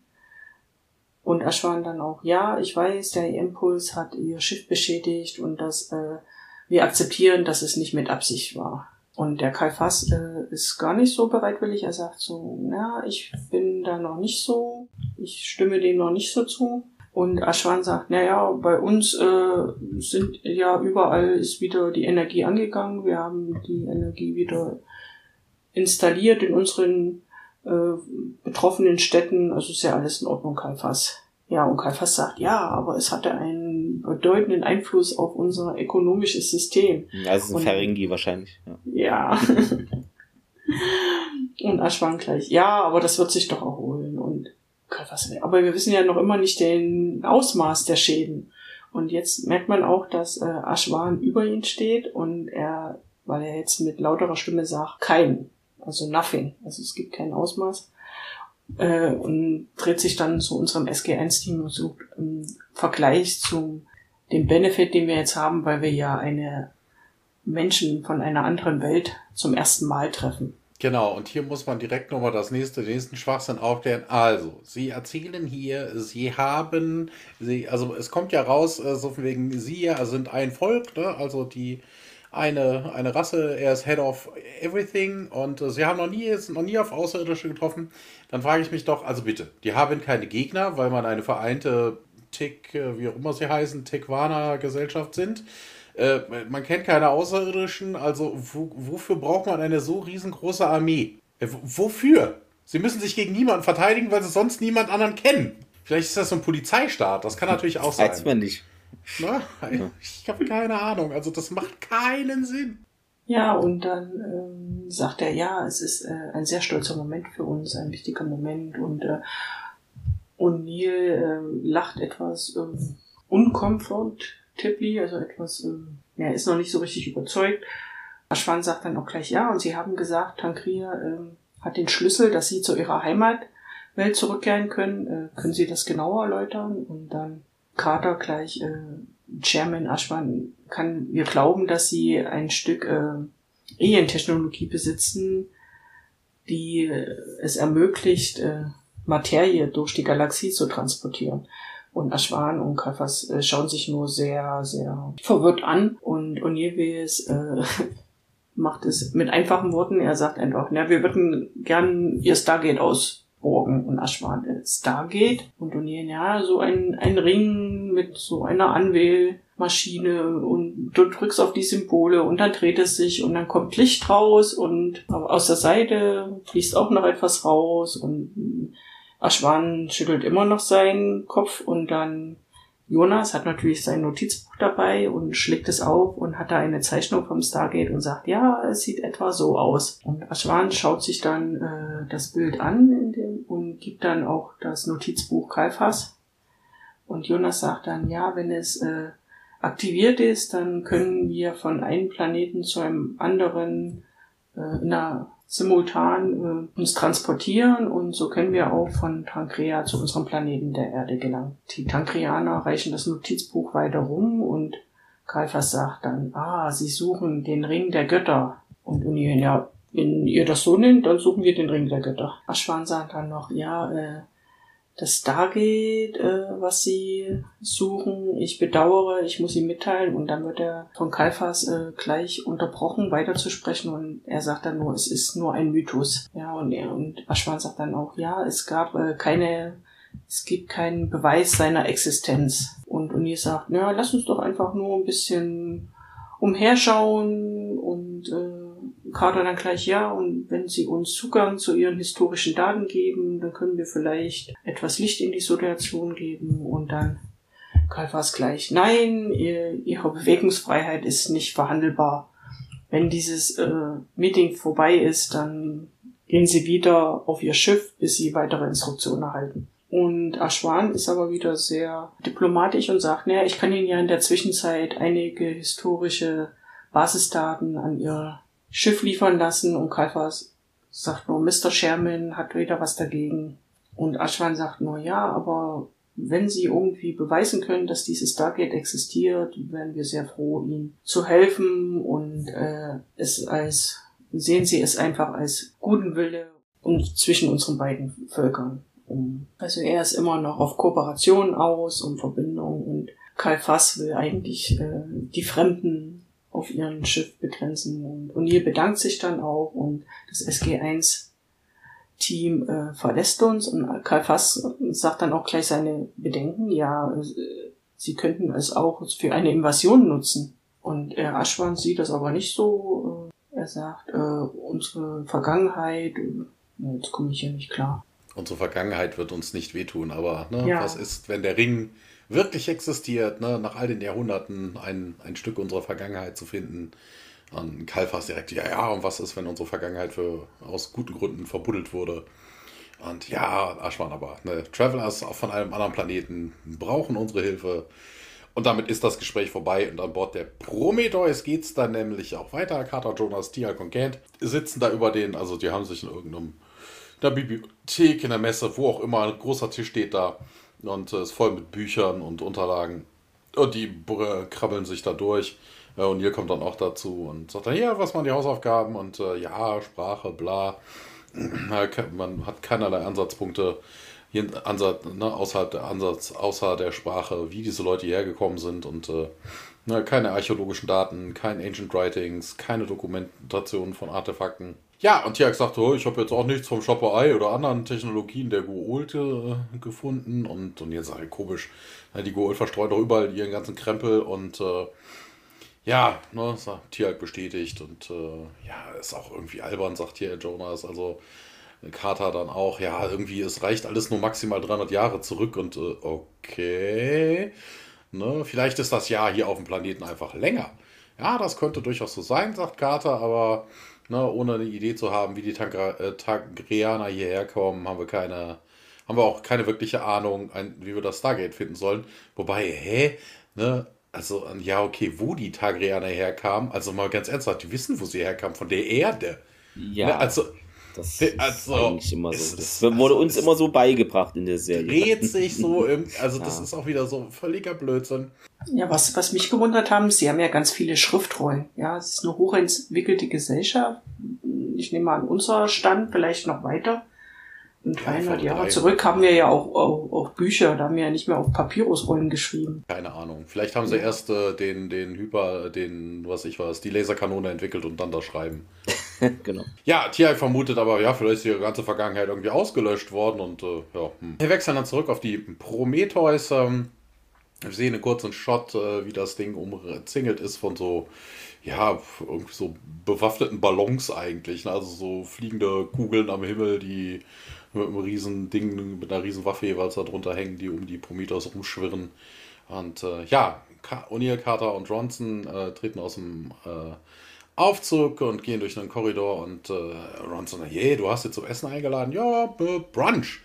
Und äh, ja, vielleicht äh, könnten sie uns irgendwie ihr Zugang zu ihrem Zentralarchiv gewähren und ein Library Pass fasst das hier zusammen. Und wann wollten sie mich darüber informieren? Und, äh, und ja, jetzt. Und ja, okay, ne, ich weiß, ihr wollt uns nach Hause bringen, aber meine höchste Priorität ist erstmal die Sicherheit dieses Schiffes und meiner Crew. Und äh, ja, ihr Schiff wird irgendwo hingehen, bis wir nicht das Gate finden. Und äh, ja, ich kann mich da nicht anfreunden, hier den Leuten da irgendwie eine Guided Tour durch die Prometheus zu geben. Wobei das dieselben Leute sind, die mit ganz vielen Waffen auf uns zielen. Und äh, ja, pff, dann machen wir doch genau dasselbe. Und äh, aber, na, Kata schlichtet dann so ein bisschen, hier, Gun Ronson, wir brauchen diese Leute, um nach Hause zu kommen. Na, dann sollten wir vielleicht auch einen guten ersten Eindruck machen und äh, ja, okay, aber dieses Barbecue, das ist auch ne, weiter bis hierhin und nicht weiter. Und äh, er geht und, und hier äh, wendet sich dann an Carter und äh, oh, wir haben hier irgendwie Barbecue oder so und äh, ne, also offenes Feuer oder so. Das wäre dann sowas Voyager-mäßiges, Nilix, weißt du? So ja, ja, er hat sowas. Von der Flamme geküsst. äh, Grüße in der, an die Dünnbrettbohrer, ne? An den, äh, bis, bis ihr das hört, beliebten. Genau. Beliebten, hört mal, von der Flamme Grüße. geküsst, die Männerküche. ähm, ja, Jonas und äh, Tiak äh, sitzen da an einem langen Tisch und äh, ja, studieren da immer noch die Unterlagen und ja, Jonas erkundigt sich dann hier, wie, wie viele Planeten hat SG1 bis jetzt versucht? 100, 133 weiß Tiak das genau, also der scheint sich irgendwie in seine Stabwaffe irgendwie Kerben reinzumachen. das kann sein. Äh, ja, ne, also auf jedem Einzelnen, also jedem Einzelnen davon, der von Menschen besiedelt worden ist, da gab es doch irgendwie ja, Tempel, Ruinen und äh, ja, komplettes Mystery, Jonas Quinn. Ne, Gurult, äh, der würde doch, wenn er hier Menschen hinbringt, dann haufenweise Zeug äh, rankarren, dass die Leute ihn anbeten können, ne, in, seinem, in seiner Ehre, in seinem Anglitz baden und hast du nicht gesehen. Ja, aber selbst wenn du irgendwie Geschichte ne, auslöschen wolltest, ne, da muss doch noch irgendwas übrig bleiben. Wir müssen es nur finden. Und äh, ja, man sieht im Hintergrund einen Typen, der da so um einen Buch Bücherschrank rumguckt und der sich dann aber direkt versteckt, als Tiak ihn sieht. Und Tiak so richtig auch, ja, hier, wir werden beobachtet. Äh, warte mal kurz, ich glaube, ich habe mir das später aufgeschrieben. Genau, der Typ wird gespielt von Alex Diakun, den kennt man, das Gesicht kennt man. Einmal Poltergeist, einmal Sentinel, achtmal Outer Limits. An Outer Limits kennt man ihn, das ist so ein ja, ich glaube, so ein Death Dealer spielt er auch sogar in einer Folge, habe ich letztens noch gesehen. Summer Earth Sea, Akte X, Jenseits der Wahrheit spielt er mit zweimal Supernatural. Fünfmal in Akte X, in unterschiedlichen, aber dieses Gesicht, das ist wirklich einprägsam. Also aus Akte X oder Outer Limits kennt man den auf jeden Fall. Einmal Twilight Zone. Und Cassius spielt er in der neuen Sabrina-Serie. Ja, Jonas ist das auch schon aufgefallen und äh, ja, aber scheint nicht gut im Verstecken zu sein. Und äh, wir wechseln zurück auf die Prometheus, wo mittlerweile Ashwan Carter und Kalfas angekommen sind. Die werden rumgeführt und äh, oh, Aschwan ist total begeistert und äh, Technologie und ja, ihr habt es geschafft, da Alien-Technologie einzubauen und O'Neill bestätigt das. Ähm, ne, Carter wird dann zugenickt, damit sie dann weiter erzählt und ja, ne, meisten der Key-Systeme sind außerirdisch und äh, ne, aber es ist ein Ding, ein Schiff zu bauen, aber ein anderes nochmal das ganze Ding durch die Galaxis zu steuern. Und ja, diesen Teil haben wir immer noch nicht so ganz drauf, sagt O'Neill. Und Carter berichtet dann vom La Quadrilla, das den Hyperdrive antreibt und äh, ja, wäre instabil. Und äh, ja, ne, diese Instabilität hat sogar die Explosion über eurem Planeten verursacht. Ne, wir mussten den Reaktor hier rausschmeißen. Aber wieso betreibt man ein Schiff mit so einem gefährlichen Substanz? Wo ich mir dann denke, ja, natürlich, weil irgendwann muss Energie herkommen. Also, das, ne, ja. ein Atom-U-Boot ist auch gefährlich. also, das ist Völliger Quatsch. Also selbst ein, selbst ein Dieselmotor, Diesel brennt, der Motor kann explodieren oder so. Also das ist alles möglich, ist alles gefährlich. Zu Fuß gehen ist gefährlich. Also, ja, Carter dann auch so von wegen, ja, hier, ne, Naquadria ist irgendwie unsere Abkürzung für Interstellar Travel, wo ich mir dann auch denke, so von wegen, ja, okay, was, äh, was, was heißt hier Shortcut? Weil sie berichtet dann nämlich, ja, stabilere Formen von Energie reichen nicht aus, um einen Hyperdrive-Engine zu betreiben. Ich mir dann denke, äh, nein, also wenn das der Shortcut ist, dann muss es doch noch einen Regular Way geben, aber äh, das schließt ja jetzt so gerade aus. Also entweder ist ein Aquadria mehr oder minder so, so eine Quick and Dirty Lösung, oder ist es die ultimative Lösung und es gibt keine andere. Ne? Also es kann nicht beides sein. Das sagt sie ja über beides in dem Satz. Ja, Aschwan kommt dann aber auch wieder mal auf das andere Thema zurück. Ja, hier meine Minister haben hier irgendwie die Bedenken geäußert, dass es sich hier um eine Militäreinrichtung handelt na, was, was könnte ich Ihnen sagen, dass Sie recht haben? Aber Carter lenkt direkt ein und sagt, hier, Defensive Purposes, ach, gegen diese Gua'uld, sagt der Kalfas. Und ähm, ja, aber ne, ohne die Main Source of Power ätzt dann Kalfas weiter. Wobei ich auch nicht weiß, was er will. Na, also ja, das ist eine Defensive Weapon gegen die Gua'uld, die mittlerweile irgendwie un unbrauchbar, weil die mal ein Power Source fehlt. Wo, wie er jetzt immer noch auf die Idee kommt, dass das irgendwie. Ich weiß es nicht. Ich habe keine Ahnung. Ja, Ronson kommt auf jeden Fall jetzt dazu und sagt so, ja, hier aber auch ohne den Aquadria-Reaktor, dann kann man uns richtig gut verteidigen, das ist ganz, ganz toll. Wir sind die Allergrößten. Äh, der ist irgendwie, er macht hier irgendwie einen auf äh, SGC-schen Kalfas oder so. Hier, Carter stellt dann auch vor. Äh, Aschmann sagt, ja, hier eine Ehre und äh, ja, Kalfas dann, ja, hier, Colonel, wir werden nicht angreifen ohne Provokation. Und äh, ja, aber hier, da sind auch ganz, ganz viele Waffen auf mein Schiff gerichtet, Sir. Und ja, wir müssen uns ja irgendwie verteidigen, falls ihr irgendwelche Aktionen durchführt. Ne? Also wenn zum Beispiel hier der Chairman und ich äh, nicht zu einer verabredeten Zeit wieder zurück sind, dann haben meine Männer den Befehl zu feuern. Ja, dann sollten wir jetzt mal unbedingt die Tour fortsetzen, sagt Ronson mit einem aufgesetzten Lächeln und äh, ja, Aschmann gibt Major Carter den Vortritt und äh, sie bedankt sich und äh, ja, ne, man sagt nochmal Sir, Sir, Sir und äh, ja, Ronson geht und wir wechseln in das äh, Tagianische Zentralarchiv zurück. Genau, ja, da sehen wir den Mann, der Tjalk und Jonas beobachtet, äh, so, der so in, zwischen den Bücherregalen etwas wohl sucht. Oder, und ja, dann geht er um die Ecke und äh, da ist dann Jonas und Tjalk steht dann hinter ihm und ja, als der Mann die Schritte hört, dreht er sich um und lächelt so. Äh, und Tialk fragt mal ein bisschen nach, können wir was für dich tun? Und der Typ meint, na, sorry, wollte mich hier nicht irgendwie einmischen, äh, verneigt sich begrüßend und stellt sich als Tarek Solamon vor und er sei wohl Professor für Mathematik hier an der Uni. Und ja, Jonas stellt sich auch vor und Tialk und hm, hättest doch einfach auf uns zukommen können, wenn du so neugierig bist. Und na, ja, nee, ich war nicht neugierig auf sie, es ist das, was sie suchen, aber das mich interessiert. Und ja, Tialk sagt ja, hier, okay, weiter. Ähm, ja, ich habe gehört, äh, sie suchen nach Beweisen für den Ring der Götter und da denke ich doch, dass ich ihnen da helfen kann, das zu finden. Und Jonas und Tialk schauen sich faszinierend an. Genau, dann gehen wir wieder auf unser Schiff zurück. Da öffnet sich eine Tür innen äh, in der Prometheus und da kommt einer rein und trägt eine Schüssel voll Essen und ja, SG1, Colonel Ronson, äh, Ashwan, Kalfas und zwei weitere Adjutanten sitzen da schon am Tisch und da wird auch schon Geschirr äh, abgestellt und Ronson hofft eben, dass es alles hier so zufriedenstellend ist äh, äh, und sagt nochmal, ne, wir haben ja eigentlich nicht gerechnet beim Missionsbeginn, dass wir irgendwann jetzt hier jetzt ja so formelle Abendessen äh, ausrichten müssen und Ashwan findet es sehr faszinierend, ne, dass wir irgendwie Lebensmittel essen, die auf einer Millionen Lichtjahre entfernten Welt angebaut und zubereitet wurden und äh, Uni ergänzt äh, und vor Millionen von Jahren eingefroren. Und alle gucken sich eher verwirrt und erstaunt an ja, äh, Gent lächelt und meint, ja, das ist jetzt hier das Beste, was wir an Bord haben und ja, dann wird äh, gegessen. Kafas ist ein bisschen misstrauisch da und der Aschwan scheint es aber genüsslich zu vertilgen und Carter hm, sagt eben nochmal hier, geht auf diese Geschichtsnummer ein, ne?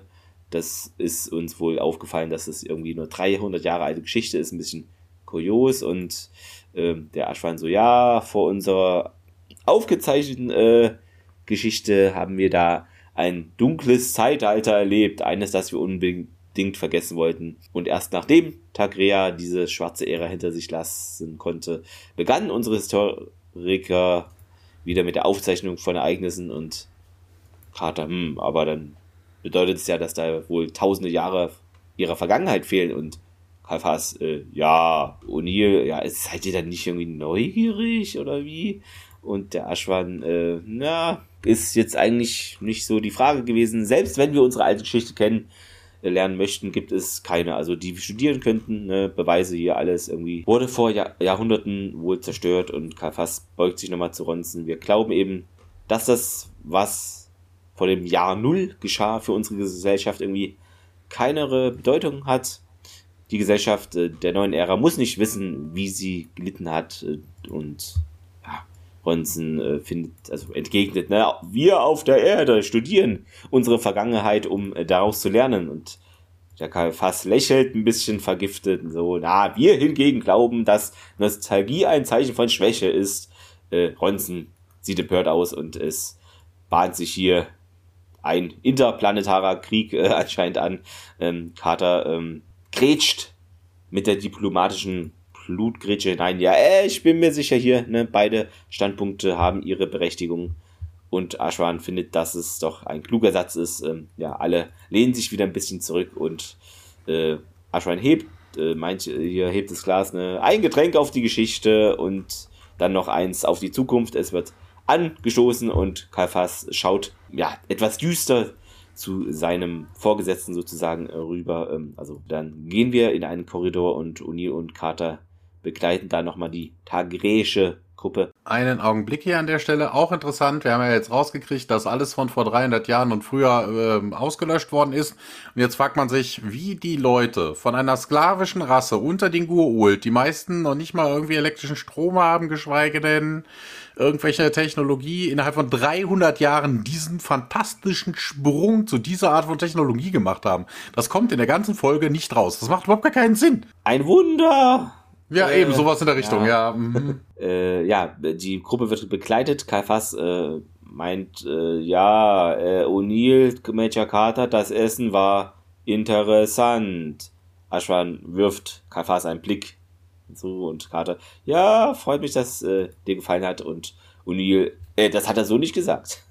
und Ashwan bedankt sich nochmal und O'Neill, ja, hier, ne, wo wir uns jetzt ein bisschen kennen, äh, denkst du, ist es jetzt absolut notwendig, hier mit diesen Waffen auf uns zu zielen? Und Ashwan öffnet den Mund, aber kann nicht sprechen, denn Kalfas grätscht rein, äh, ja, wäre ihr Colonel Ronson nicht auch so wachsam? Und Carter ist sich sicher, dass er das wäre. Ähm, ja, es wird sich dann nochmal benickt zum Abschied und Kalfas, äh, Herr Vorsitzender, deutet dann mit dem Arm, dass er mal hier abdampfen äh, soll und wahrscheinlich, ja, ja, ich komme ja gleich zu Ihnen. Kalfas, Carter und der tagrähische Adjutant gehen und O'Neill und Ashwan sind jetzt ein bisschen allein da und der Ashwan entschuldigt sich auch mal für den Commander Kalfas, ne, dass eben seine Stärke nicht die Diplomatie sei und äh, O'Neill, äh, ja, da haben wir doch hier schon eine Eigenschaft gemeinsam, wobei ich O'Neill im Allgemeinen diplomatischer finde als Kalfas, aber okay. Ähm, Ashwan meint auch, dass eben seit seinem Amtsantritt wird er irgendwie wohl hier als schwach gesehen, er selber, und was diesen Zivilschutz angeht, wobei ja recht viel Militär schon da ist, hatten wir ja schon vorher festgestellt. Ähm, und dadurch ist wohl Kalfas jetzt ein Imperkömmling, der wohl ja wachsende politische Unterstützung hat. Äh, und Udil, dann hat unsere Ankunft wohl nicht so geholfen, ne? Und Ashwan schüttelt den Kopf, äh, nein, ich hoffe nur, dass sein Misstrauen ihre Suche nach dem Stargate nicht beeinträchtigt. Ich glaube, es wäre eine super Entdeckung für unser Volk, äh, wenn wir das doch finden könnten. Ähm, wir finden auf jeden Fall die nächste Szene und es geht weiter in Tereks Büro. Ja, und das ist ein, ein typisches Professorenbüro. Also es ist, wie man sich so im Film vorstellt, es ist Folge mit Schriftrollen auf den Regalen und Modellen von kleinen Fluggeräten und Booten und überall liegen Artefakte und Schriften. Diana Jones Hut hat mir ein bisschen gefehlt, sonst wäre es perfekt fast. Ja. Und äh, Terek entschuldigt sich auch gleich, ja, äh, Entschuldigung, wie, wie mein Büro aussieht. Und äh, Jonas kommt gleich zur Sache und sagt, äh, sie sagten, sie können uns helfen, den Ring der Götter zu finden. Und er fragt, äh, wie? und äh, Terek äh,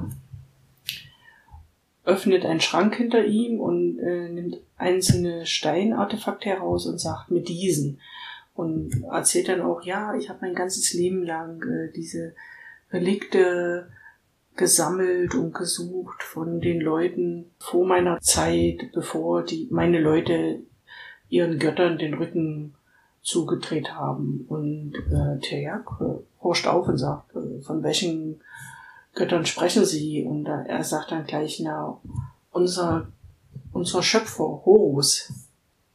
Nur wenige von uns glauben an ihn und er nimmt dann auch eine kleine Goldkette heraus mit einem äh, Adlersymbol. Und äh, Tiax, äh, das ist das Symbol von Hero und Terek, äh, sie kennen ihn. Und er gleich, äh, er ist kein Gott, er ist ein Guahut. Und Terek sagt dann, ja, das sind die, die uns gemacht haben und die Relikte sprechen von ihm als äh, den Schöpfer alles Lebens. Und äh, er hat uns, wir haben ihm unsere Existenz zu verdanken. Und Jonas gleich, ja, es ist eher so, dass er euch eure Vorfahren versklavt hat und von der Erde hierher gebracht haben. Also da sind wir dann wieder in Universe. Und Jak sagt dann, ja, aber er muss ja eure, euer Volk vor vielen Jahren äh, zurückgelassen haben, als die Ressourcen erlöscht sind. Dann äh, Schlussfolger Jonas, ja, und die Tankrianer müssen alle Hinweise auf ihn äh, zerstört haben in, in der Hoffnung, auch das Stargate ähm, als Art der Verteidigung in der Hoffnung, dass er nicht wiederkommt. Und Terek bestätigt das auch. Ja, aber sie haben nicht alles zerstört. Und er nimmt ein kleines Paket äh, heraus, das in Leinen eingewickelt hat und sagt dann, das, das ist geblieben. Und ähm, rollt dann eine Papyrusrolle aus, in der in Rot äh, Hieroglyphen drauf sind und gibt sie Jonas, der dann sie auch gleich äh, entziffern kann. Und man sieht in der Mitte das Stargate-Symbol und äh, halt links und rechts darum die Hieroglyphen. Terex sagt, ja, mein Sprachverständnis äh, ist sehr begrenzt und ich glaube, irgendwas darauf wird äh, Shabai genannt. Shabai bestätigt dann auch Tiak. Jonas sagt, ja, es ist Prö-Dynastie ägyptisches Ägyptisch und es ist sehr schön und hier sagt es, dass das Stargate in der großen Wüste im Norden äh, gefunden werden kann und Terek, ah, das müssen unsere Wastelands of Anur sein. Sie liegen gleich in der Nähe der City und das, da habe ich auch meine Artefakte gefunden. Und Jonas wirklich. Und äh, Jonas und Tiak schauen sich dann einander an und äh, schauen auch zu dem Sicherheitspersonal, was äh, vor dem Büro auf sie wartet und sagt dann, ah, ich glaube, wir machen einen kleinen Fieldtrip. Sie wollen dann auf Expedition gehen. Äh, dagegen sind wir wieder in der Ratskammer von Tankrian und wir sehen dann äh, Fass, der sehr verärgert ist und sagt, äh, sie wollen in die Wastelands und die Koordinaten haben und Aschwan sagt, ne, dann gib sie ihm doch. Und Karl Fass, nein, das ist ein Fehler. Und Aschwan fragt ihn dann, warum? Weil sie etwas finden könnten, was du nicht möchtest, dass sie es finden. Vielleicht den Marquis. Ja. Achso, nee, das waren die Badlands, das war nicht die Wastelands. Ja. Das klingt doch alles ähnlich. ja. Und äh, Karl Pass, ja, aber das kann ja auch die Vorarbeit sein für eine Invasion. Also er sieht immer noch das Stargate als Mittel, um jetzt äh, den Planeten zu unterwandern und einzumarschieren. Nee, das wieder alles auszukundschaften, aber ich frage mich, ja. was man für eine Idee haben könnte, was will man denn in der flachen Wüste ausspionieren? Ja. Also. Äh, Die Sandbeschaffenheit. Durchkämmt die Wüste. Durchkämmt die Wüste, genau. Ja, und, und Aschwan sagt dann auch, ja, du bist, äh, das klingt doch alles lächerlich. Und, und äh, wirft ihm dann zurück, ja, und, und du gibst einfach äh, keinen Hehl auf unsere Sicherheit. Und dann kommt es zum kleinen Showdown und Aschwan sagt, ja, aber ich bin immer noch der Chef hier, ordnet das dann an, wenn sie sind hierher gekommen und wollen unsere Hilfe und die geben mir jetzt. Und Karl Fass dann wieder, ja, wir wissen aber noch immer nicht ihre wahren Absichten. Und Aschwan, ja, aber auch nicht, was sie uns bieten können als Austausch an Technologien und Wissen. Und auch das Stargate kann ja ganz neue Universen für uns und unsere Leute eröffnen. Und Karl Fass sieht aber immer nur, dass es auch ein Universum an neuen potenziellen Feinden äh, sich öffnen kann und die dann. Das muss man an der Stelle sich auch nochmal, wie vor, ne, also Kalfas hat Angst vor dem Ding. Einmal bitte, liebe Zuhöris, euch das merken, weil da kommen wir daran nämlich auch nochmal drauf. Und Aschwan sagt dann einfach, ne, aber wir können ja nicht jetzt verhindern, was schon passiert ist. Und wir müssen jetzt äh, damit klarkommen, wie es ist. Und ich bevorzuge ihn zu helfen. Und Karl Fass will dann nochmal und ich bevorzuge aber. Und Aschwan äh, unterbricht ihn gleich. Und jetzt, äh, für jetzt geben wir ihm die Koordinaten und Karl Fass sagt dann nur, ja, wie sie wünschen und zieht dann missmutig ab. Und dann sind wir auch in den Wastelands von Anur und sind Jonas, Terek und Tiag äh, im strahlenden Sonnenschein, wie sie das Papyrus studieren. Und Jonas sagt dann auch gleich, ja, das sollte jetzt hier direkt hier sein, in der Mitte des zweiten und dritten Monument und äh, zeigt auch äh, zwei Steine, die da noch sind, also so Reste von irgendwelchen Säulen. Und Tiak fragt, ja, bist du dir sicher? Und Jonas, naja, das sagt das Papyrus aus, also das sagt es aus. Und dann sehen wir dann auch später, wie sie dann anfangen zu graben. Sie sind so einen halben Meter dann im, im Sand in der Erde und dann trifft äh, Tiak auf etwas Hartes und ruft dann, Jonas und äh, Jonas sagt, ah, das ist äh, der Coverstone, also der Abdeckstein. Und Tiak sagt, tatsächlich. Und dann werfen sie ihre Spaten beiseite und äh, Jonas geht mit zu Tiak nach unten und dann beginnen sie äh, die Erde mit den Händen wegzufegen und er hat auch noch eine Bürste dabei und entdeckt dann auch äh, Hieroglyphen und äh, kann dann auch lesen, hier liegt das Schapai von Heroa. Der falsche Gott der Leute von Tankrea übersetzt er dann für sich weiter und Terek sagt dann nur, ah, der Ring existiert. Die Frage ist, warum ist hier wieder so ein Coverstone drauf? Das hatte man im alten Ägypten. Warum sollte das jeder, der seinen Stargate verbuddelt, da irgendwelche Coverstones drauf machen? Das reicht, wenn du das verbuddelst. Ja, ja also es ist ist wie bei Lodex, das ist ein Zeitportal, steht ja. dann drauf. genau. ja. ähm, was man noch sagen kann, äh, die Szenen hier im Ödland äh, von Anur auf Tarea wurden in, der in den Sanddünen von Richmond gedreht. Genau. Ja, weiter geht's diesmal an Bord der Prometheus. Äh, ja, wir sehen die eine Aufzeichnung der Prometheus-Systeme auf einem Bildschirm Hinterkater und äh, Tiak meldet sich äh, über Radio und äh, hier was denn los, T. Und äh, wir haben das Stargate gefunden, meldete sich ein Cutter und Daniel schauen auf. Und äh, ja, das ist ja großartig. Wir brauchen aber Hilfe, um es da irgendwie rauszuholen. Und er sagt, wir reden mit Aschwan, hier, tollen Job. Wir wechseln zurück in die Wüste. Wir sehen das äh, Personal der Prometheus. Äh, man hätte auch die Leute vom Planeten fragen können oder so, aber ist ja mal egal.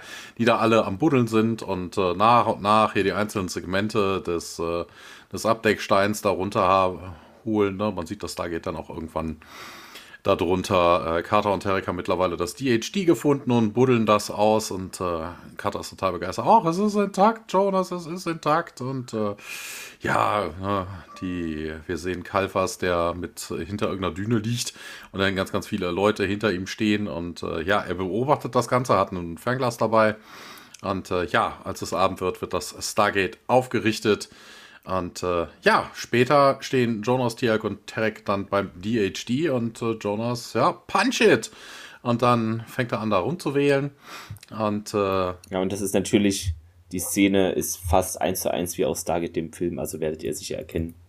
Ha ja, er, haben, ne? er drückt, ja. er drückt, er drückt. Achso, das mit dem Aufrichten, naja. Er drückt, er drückt, er drückt, ne? Und das Stargate geht dann auf, wenn er in die Mitte drückt. Interessanterweise, das Gate tut nichts. Ne, es leuchtet nur auf, es dreht sich nicht, wie man es üblicherweise kennt. ja. Ist vermutlich Sand im Getriebe, keine Ahnung. Oder es war die das letzte Adresse, sein, die angewählt worden ist. Genau. Weißt du, irgendwie, ja, das ist ach, auch wieder so döflich. Und äh, ja, es macht Kawusch.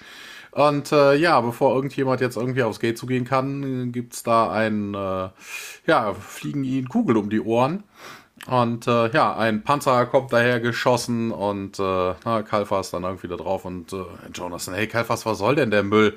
Ja, ich nehme mir uns das zurück, was, äh, was meinen Leuten gehört. Vorhin wollte er das Ding noch nicht mal finden. Also das ist auch, also der kann sich auch nicht unbedingt. Vor allem will es mir auch keiner wegnehmen.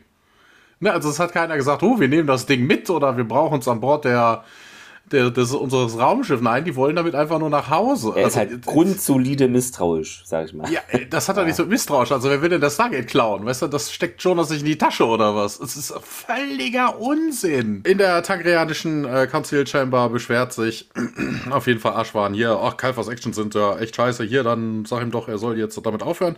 Das habe ich versucht. Colonel, na, er lehnt das ab und er will, er gibt an, tagrianische Interessen zu vertreten und ja, dann lass ihn doch verhaften.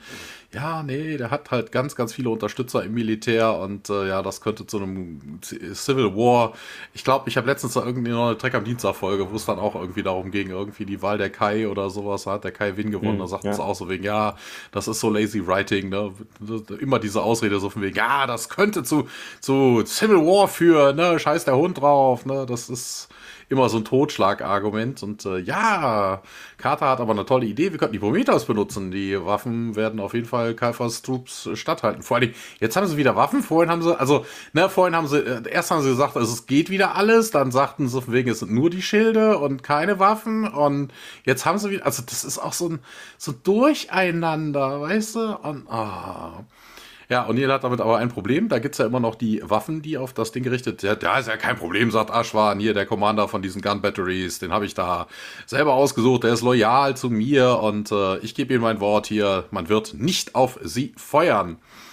Und äh, ja, in der Wüste ist mittlerweile die, äh, die irdischen Truppen sind gefesselt, sind dann auf dem Boden am Knien und äh, Jonas, ja, äh, vor allem Jonas droht Kalfas. Du hast doch keine Ahnung, mit was du hier umgehst oder versuchst hier umzugehen ja, die, unsere Vorfahren haben und dieses Ding da irgendwie aus einem guten Grund verbuddelt und ja, vielleicht haben sie, sie auch falsch, ne? Vielleicht sollten sie, ihr solltet ihr mal aufzuhören, Angst vor der Vergangenheit zu haben, wobei das ja auch eigentlich keiner hat, ne? Also es weiß keiner was von der Vergangenheit. Und ja, nee, es geht mir nicht um die Vergangenheit, geht mir um die Zukunft, ne? Hier, von wegen, ihr habt unsere Stärken jetzt herausgefunden und äh, ja, dann würdet ihr doch mit größeren Zahlen zurückkehren. Wobei ich mir dann auch denke, hallo, dann verbuddelt man es einfach wieder. Also wenn man vor sowas Angst hat, es ist. Ah, und Tia sagt, ja, du hast doch nichts zu befürchten von den Tauri und ja, wir wollen nur unser Schiff reparieren, sagt Jonas. Ne? Wir, unsere Leute könnten Freunde werden, ne? Wissen austauschen, handeln. Ne? Wir könnten euch beibringen, wie man das Stargate äh, benutzt. Und da macht Kalfas etwas Merkwürdiges, weil er sagt da, yes. Das werdet ihr mir beibringen. Was er will das Ding nicht, er will es verbuddelt haben. Er möchte, äh, hä? Und jetzt will er es benutzen, weißt du, er war doch vorhin, der noch große Rede gehalten hat, von wegen, ach Gott, das ist eine ganze Galaxie voller Feinde da draußen und jetzt will er, das ist ein, also Ja, na, vielleicht hat er es vom Aschwan so ein bisschen so tun wollen, als hätte er keinen Bock drauf. Also so kann ich es mir oh, erklären halt. Oh, oh, das ist wirklich fürchterlich. Nee, das ist einfach, die Folge ist einfach doof. Also das, so widersprüchlich, wie das an jeden fünf, alle fünf Minuten irgendwas was, was sich widerspricht, was vor zehn Minuten kam. Also, das ist wirklich, wirklich einfach schlecht. Auf der prometheischen Brücke geht's weiter. O'Neill äh, geht hinter Ronson her und äh, ja, hier, die halten zwei meiner Männer gefangen und wir brauchen dieses Schiff und Ronson, ja, ne, Schilde sind unten. Jetzt sind sie wieder unten. Ne? Also, ah, äh, ne, wenn wir jetzt abheben und diese äh, Waffen den äh, das Feuer öffnen, ähm, äh, vor allen Dingen, sie sind vorhin gelandet, sie konnten nur landen, wenn die Schilde an sind. Weißt du, jetzt sind die Schilde wieder kaputt. Es, ja, ist, Fluktuation also, im Stromgenerator. Nee, Aschwan hat versprochen, dass das auf jeden Fall nicht so ist. Und ja, er kann auch nicht mal sein eigenes Government kontrollieren. Ne? Wie sollen wir da uns drauf verlassen? Und äh, ja, ne, das wirst du aber tun. Und Jack und ja, aber dann kommt Carter auf die Brücke mit Aschwan und äh, ja, hier, ihr wollt mir, dass ich mal ein Schiff riskiere und äh, ja, ne, wenn das so ist, Colonel Ronson sagt dann Aschwan, ne, ich würde dasselbe Risiko tragen. Na, bitte heben Sie ab, wenn Sie, wenn Sie soweit sind. Ne, Sie werden, auf Sie wird nicht gefeuert. Und für Ronson ist das wohl ein Hinweis darauf, so wegen, okay, wenn der wenn der Regierungschef hier mit dabei ist, dann will schon keiner auf ihn schießen, also ne, der wird sich nicht in Gefahr begeben und äh, Gang kriegt dann den Befehl hier, Fire up Sublight Engines, Alarmgeräusch, Arm all available weapons, gerade waren sie noch alle kaputt, oder auch nicht. Und ähm, das ist so hier, äh, wie heißt der Typ doch gleich? Ähm, der, der Schrödinger. Ne? Das ist so, so Schrödinger. Schrödingers Waffe. Ja, Schrödingers Waffen, ja. Und prepare to return fire on my orders only. Und äh, ja, das wird nicht nötig sein, Colonel, sagt Aschwan. Und äh, ja, hoffen wir mal, dass hier der alte Mann recht hat. Ne? So von wegen, sonst wird das wirklich ein kurzer Ausflug. Genau, und das und, ist äh, natürlich äh, ein Zitat aus Star Wars. Eine neue Hoffnung. Vielleicht kennt wie man ah, den Film. Okay. Genau. Nee, habe ich noch nie gesehen. Habe ich noch nie was Han Solo sagt das. Hoffen wir, dass der alte Mann recht hat, sonst wird es eine kurze Fahrt. Ja. Star, Star, Star, Stargate? Star, Star Trek? Star Trek. Was war das? Star Trek ja, ist das mit Darth Vader, genau. Ja, ja. ja, ja, so, ah, ja, ja, okay. Ich habe davon gehört. Also ja. sie, sie bauen da jetzt auch Stargates in Star Wars, also vielleicht. Ja, ja, ja. Ja, man hebt ab. Es gibt, äh, Gant berichtet, keine Anzeichen von Waffenfeuer. Ne? Ich glaube, wir können hier wirklich problemlos weiterfliegen. Und äh, ja, Ronson fährt dann hier zu den Koordinaten. One Third Trust. Und der Helm wird bestätigt und wir wechseln zurück zum Stargate. Die Prometheus ist äh, über dem Gate dort zu sehen und äh, ja, wirft da einen großen Schatten auf die Gefangenen ähm, und auch Kalfas und die Truppe da äh, ja, es wird hochgeschaut zum Schiff und äh, Unikrater und Ashwan ja, gehen halt auf den Ringtransporter zu und Carter fragt nach, ne, sind Sie sicher, dass Sie das hier hinkriegen? Ja, Vorsitzender könnte aus dem Ruder laufen, die Sache hier, ne? Und der Ashwan, ah, ja, ich habe keine Angst, Major, ne, hätte ich schon vor langer Zeit machen sollen. Und Ronson über die Gegensprechanlage hier, das ist Ronson, wir sind hier in Position und Uni, ja, verstanden, gibt dann ein Zeichen, dem, äh, die Ringe zu aktivieren und ja, das passiert dann. Äh, sie sind Transporter, Transporter zur Oberfläche. Kafas und seine Truppen schauen dann noch auf dem Schiff rauf und drehen sich dann um, um die Neuankömmlinge da anzugucken und, und die dann, ja, Prometheus nicht feuern, äh, bis, bis ich halt eben das Zeichen gebe. Ronzen dann über Funk, ja, Prometheus äh, 6 SG1, keine Ahnung. Also Kai Fass schaut nochmal zu dem Schiff hoch und äh, dann ähm, blickt er nochmal zu O'Neill oder auf Ashwan und äh, schaut sich dann zur Truppe um äh, und ähm, Ashwan meint hier, Kafas, du bist jetzt hier weit genug gegangen, lass die Männer frei. Äh, und Kafas zur Truppe, nee, ja, Position halten, wir können nicht zulassen, dass dieses Gerät den Außerirdischen äh, die Hände fällt. Ähm, ja, Ashwan äh, schaut sich noch einmal um und äh, macht jetzt so eine Ansprache an die Truppe. Ne? Commander Kafas ist ein guter Mann, äh, ein vorsichtiger Mann, aber er glaubt, wie unsere Vorfahren, dass es besser ist, das zu kontrollieren, was wir nicht verstehen, es zu begraben, damit es keinen Schaden äh, hinzufügen kann. Auch ich dachte einmal so, aber das tue ich nicht mehr. Diese Außerirdischen, die Kafas so sehr fürchtet, sind keine Eroberer. Sie sind längst verlorene Brüder äh, in Klammern und Schwestern. Ähm, Kafas sieht sich unruhig um und Ashwan deutet auf das Stargate. schau es dir an hier. Hierher ka kamen wir. Ähm, das sind wir. Unsere Vorfahren haben unsere Geschichte aus der Angst gelöscht. Er zeigt dann auf Kalfas. Ähm, und doch können wir unsere, ohne unsere Geschichte nicht wissen, wer wir sind oder was wir eines Tages tun könnten. Ich werde nicht denselben Fehler machen. Geht dann auf den Kalfas zu. Ich entbinde sie ihrem Kommando. Ähm, sie und ihre Männer werden zurücktreten. Ja, er beginnt wegzugehen und dreht sich dann einfach um. Ähm, ich sagte, senkt eure Waffen, sagt er jetzt nochmal und Kalfas und SG1 schauen sich um, während äh, die Truppen da wohl auch jetzt Aschwans Befehl folgen und deutet dann auf Kalfas, schafft ihn hier fort, dann äh, wird er da weggeführt und Uli geht zu Aschwan, ja, ich wusste nicht, dass du das in dir hast äh, und der Aschwan, äh, ich auch nicht.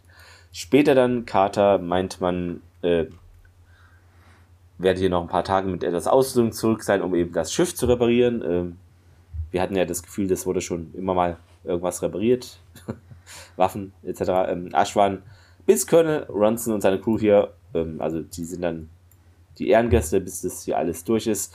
Äh, ich hoffe, ähm, dass sie nach ihrer Rückkehr an einem Staatsessen dann teilnehmen werden und Carter lächelt und kehrt zu Jonas im äh, DHD, beim DHD zurück und Jonas zu Tarek dann, äh, hey, danke, Tarek und der, nee, nee, hier nicht zu danken. Ich hoffe, sie kommen bald zurück. Es gibt hier noch viel über unsere Geschichte zu lernen.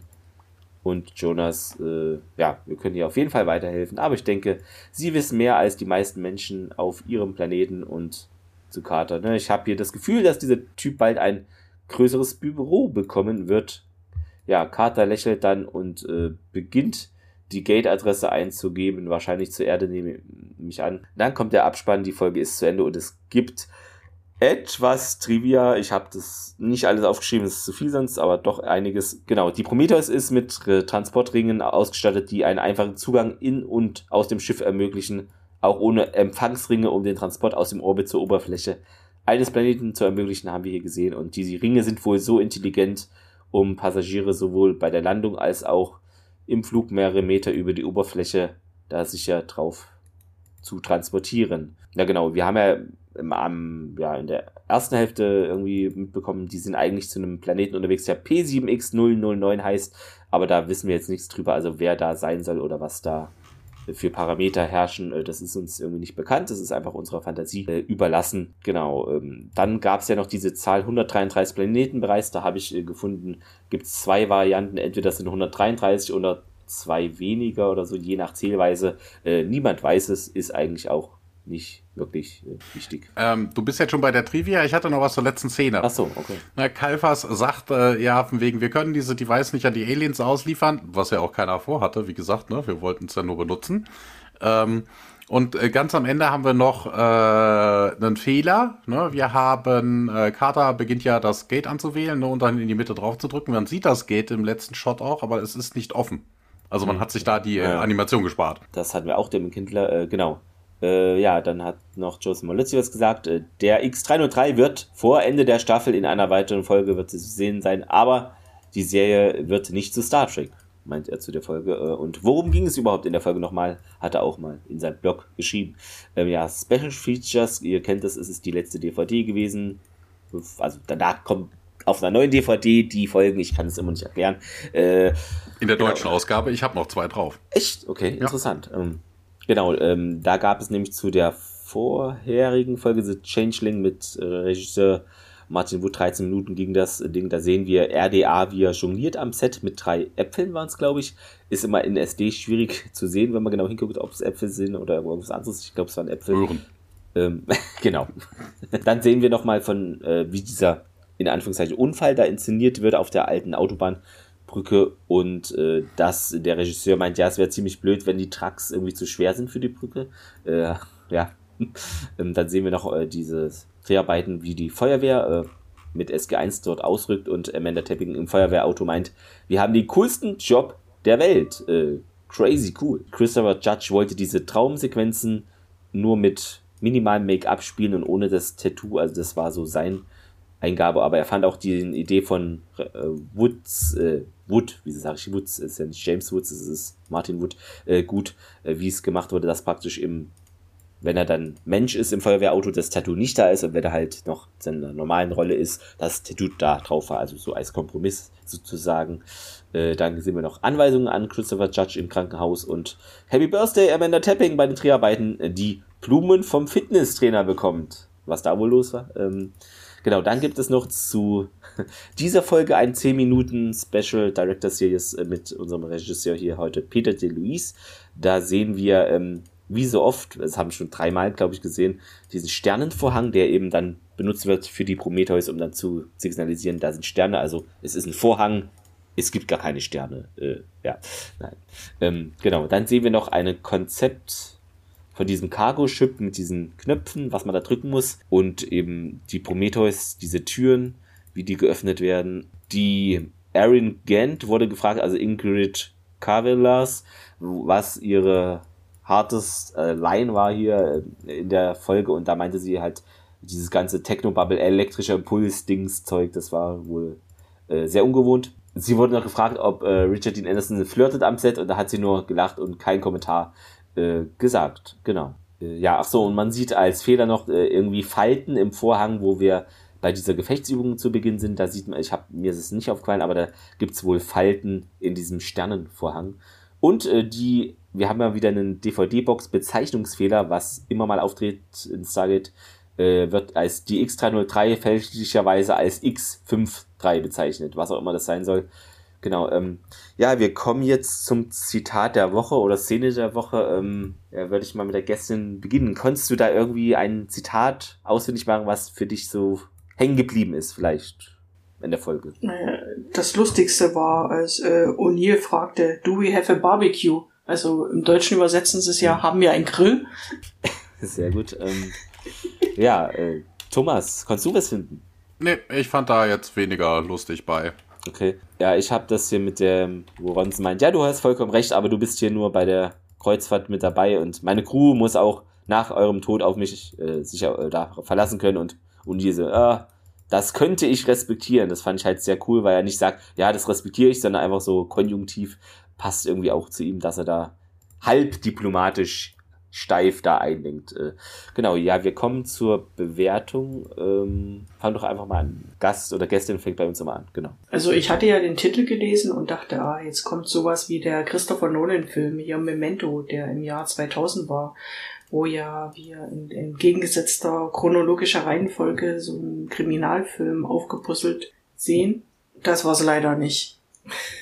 Wir haben also gefühlt irgendwie zwei oder drei Serienfilme, weil wir haben ja einmal den, den Plot mit der Prometheus und den Hyperraumantrieb und dann haben wir ja unseren Planet der Woche mit dem Volk, was sich halt der, der Vergangenheit nicht, nicht stellt, wo man ja gibt ja das Zitat von Santana, wer sich seiner Vergangenheit nicht erinnert, der ist verdammt, sie zu wiederholen. Dann dachte ich, na, vielleicht geht's in diese Richtung. Und dann ist ja noch die Sache, ah, wir finden ein Stargate und, und graben es aus und, und stellen es auf. Und irgendwie hat man das Gefühl, es wurde irgendwie, drei Ideen wurden miteinander verbastelt, aber nicht gut.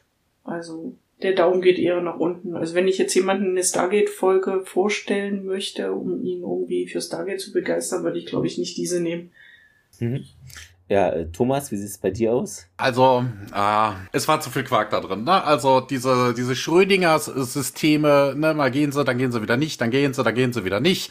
Der Hyperantrieb geht oder geht nicht, dann äh, also völlig, also die, also die Grundstory ist schon an den Haaren herbeigezogen. Innerhalb des Mainplots sind Dinge drin, die können hinten und vorne nicht stimmen. Auch so, dass mit denen in 300 Jahren so eine Überzivilisation zu entwickeln. Also sorry, nein. Also völliger Unsinn ähm, und natürlich mal wieder, ja, wir haben hier eine neue Rasse, eine Rasse, die technologisch doch recht hochentwickelt zu sein scheint, selbst wenn sie jetzt noch keinen interstellaren Travel äh, haben und auch kein, kein Gate Travel betreiben oder sowas. Die scheinen technologisch doch einiges auf dem Kasten zu haben. Ähm, man könnte sich also da lockerflockig technologisch austauschen, aber man begegnet den Tagrianern nie wieder. Es wird nie, nie wieder erwähnt. Das ist wieder so ein typisches Monster of the Week. Geschichtchen. Ach, ich hasse sowas. Also wirklich. Also das ist, also ich, nur in Anbetracht Sie werden nochmal indirekt erwähnt in Staffel 7, Folge 13, Grace. Ja, indirekt, ja, okay. Ähm, aber okay, wir hatten schon, es gab schon eine Folge, wo ich gesagt definitiv ein ganzer Daumen nach unten. Also ja, einzig und allein, dass das noch ein Ticken besser ist. Ähm, ja, ein Daumen schräg nach unten. Aber das ist wirklich, also völliger Quatsch. Spart euch das, wenn ihr die Folge nicht schon geguckt habt. Äh, völliger Mumpitz. Also, nee, absolut nicht mehr. Ja, ich sehe es nicht äh, ganz so schlimm. Also, was, äh, ja, diese Technik-Dings, das stimmt halt alles nicht. Aber gut, das ist in keiner Stargate-Folge eigentlich der Fall. Also, das ist in 70% der Stargate-Folgen mit diesen Technik-Dings verrennen sie sich immer das, ja. Ja, aber dann über die Folge hinweg, dann ist es wieder so, ja, dann ist es wieder so, dann ist es wieder, also das ist, ist wirklich halt, scheiße. Ähm, was mir gefallen hat, äh, ist einfach äh, der, ja, der Sherman Ashwan fand ich cool und den, ja, Kai Fass ist halt eher so abziehbildmäßig gewesen, aber da hat sich, also äh, ich konnte mir davor gut vorstellen, dass da irgendwie so politisch dass die dann gegeneinander irgendwie, dass, dass es da doch heiß hergeht in Zukunft oder ähm, wie man praktisch den Kalfas so ja, ein bisschen zur Seite drängen muss als Ashwan, der ja eher so diplomatisch unterwegs ist. Diese Storyline hat mir gefallen und ähm, ja, okay, wir sehen unser Schiff mal in Aktion und dann doch nicht äh, sozusagen. Ähm, ja, und es, es gab halt nochmal diese Reminiszenz an Stargate, den Film, was ich interessant fand, äh, ähm, dass von der Bildsprache Genau, und äh, ja, dieses diplomatisch, nicht diplomatische Hin und Her hat mir gefallen, ist halt, ja. Deshalb würde ich sagen, Daumen sch äh, schräg zur Seite. Kann man machen, muss man nicht. Äh, genau, mal gucken, wie es dann in der nächsten Folge aussieht, die da heißt Jonas Visionen und im Original Prophecy. Na, das klingt doch sehr prophetisch. Da geht es wahrscheinlich um Jonas, nehme ich an. äh, genau gucken wir einfach mal, wie denn diese Folge wird. Ähm, ja, äh, Sabine, vielen Dank, dass du da warst. Gerne nochmal zu einer anderen äh, Folge oder auch, äh, weil du gesagt hast im Vorgespräch, was nicht on tape ist, äh, aber können wir ja jetzt sagen, äh, dass du auch Atlantis jetzt geschaut hast, was ihr natürlich alle machen solltet. Das könnt ihr kostenlos bei Freebie machen. Äh, keine Angst, Gregor schaut die meiste Werbung weg. Das habe ich mit ihm so vereinbart. Äh, genau. also melde dich dann gerne, falls du nochmal auf eine andere Folge Lust hast. Ähm, ja. Wenn es was mit Wasser zu tun hat, bin ich ja wieder dabei. Genau, müssen wir mal gucken. Äh, ja. ist ein Atlantis ist sehr viel Wasser und sonst weiß ich gerade gar nicht, ob wir noch was mit Wasser haben. Aber es sind ja noch ein paar Staffeln ähm, bis Staffel ja. 10. Kann gut sein, dass da noch was ist. Ähm, genau. Ja, dann, äh, liebe Zuhörerinnen und Zuhörer, ähm, schreibt jetzt gerne, was ihr von der Folge haltet äh, und warum. Und äh, wenn ihr euch bitte auf irgendeinem Satz, die hier jemand ich oder wer oder Sabine oder Thomas sagt, bitte mit Timecode, weil sonst kann man das leider nicht gut reagieren, weil man kann die Folge nicht nochmal hören, weil man auch andere Folgen schneiden muss, etc. Ihr werdet das Problem kennen. Ähm, ja, aber sonst äh, bewertet uns gerne, schreibt uns äh, Ideen, Kritik, äh, einfach her damit. Und euch noch einen schönen Restsonntag, würde ich dann sagen. Bis äh, nächste Woche. Macht's gut. Tschüss. Tick mal Tebratag. ciao. Ciao, ciao.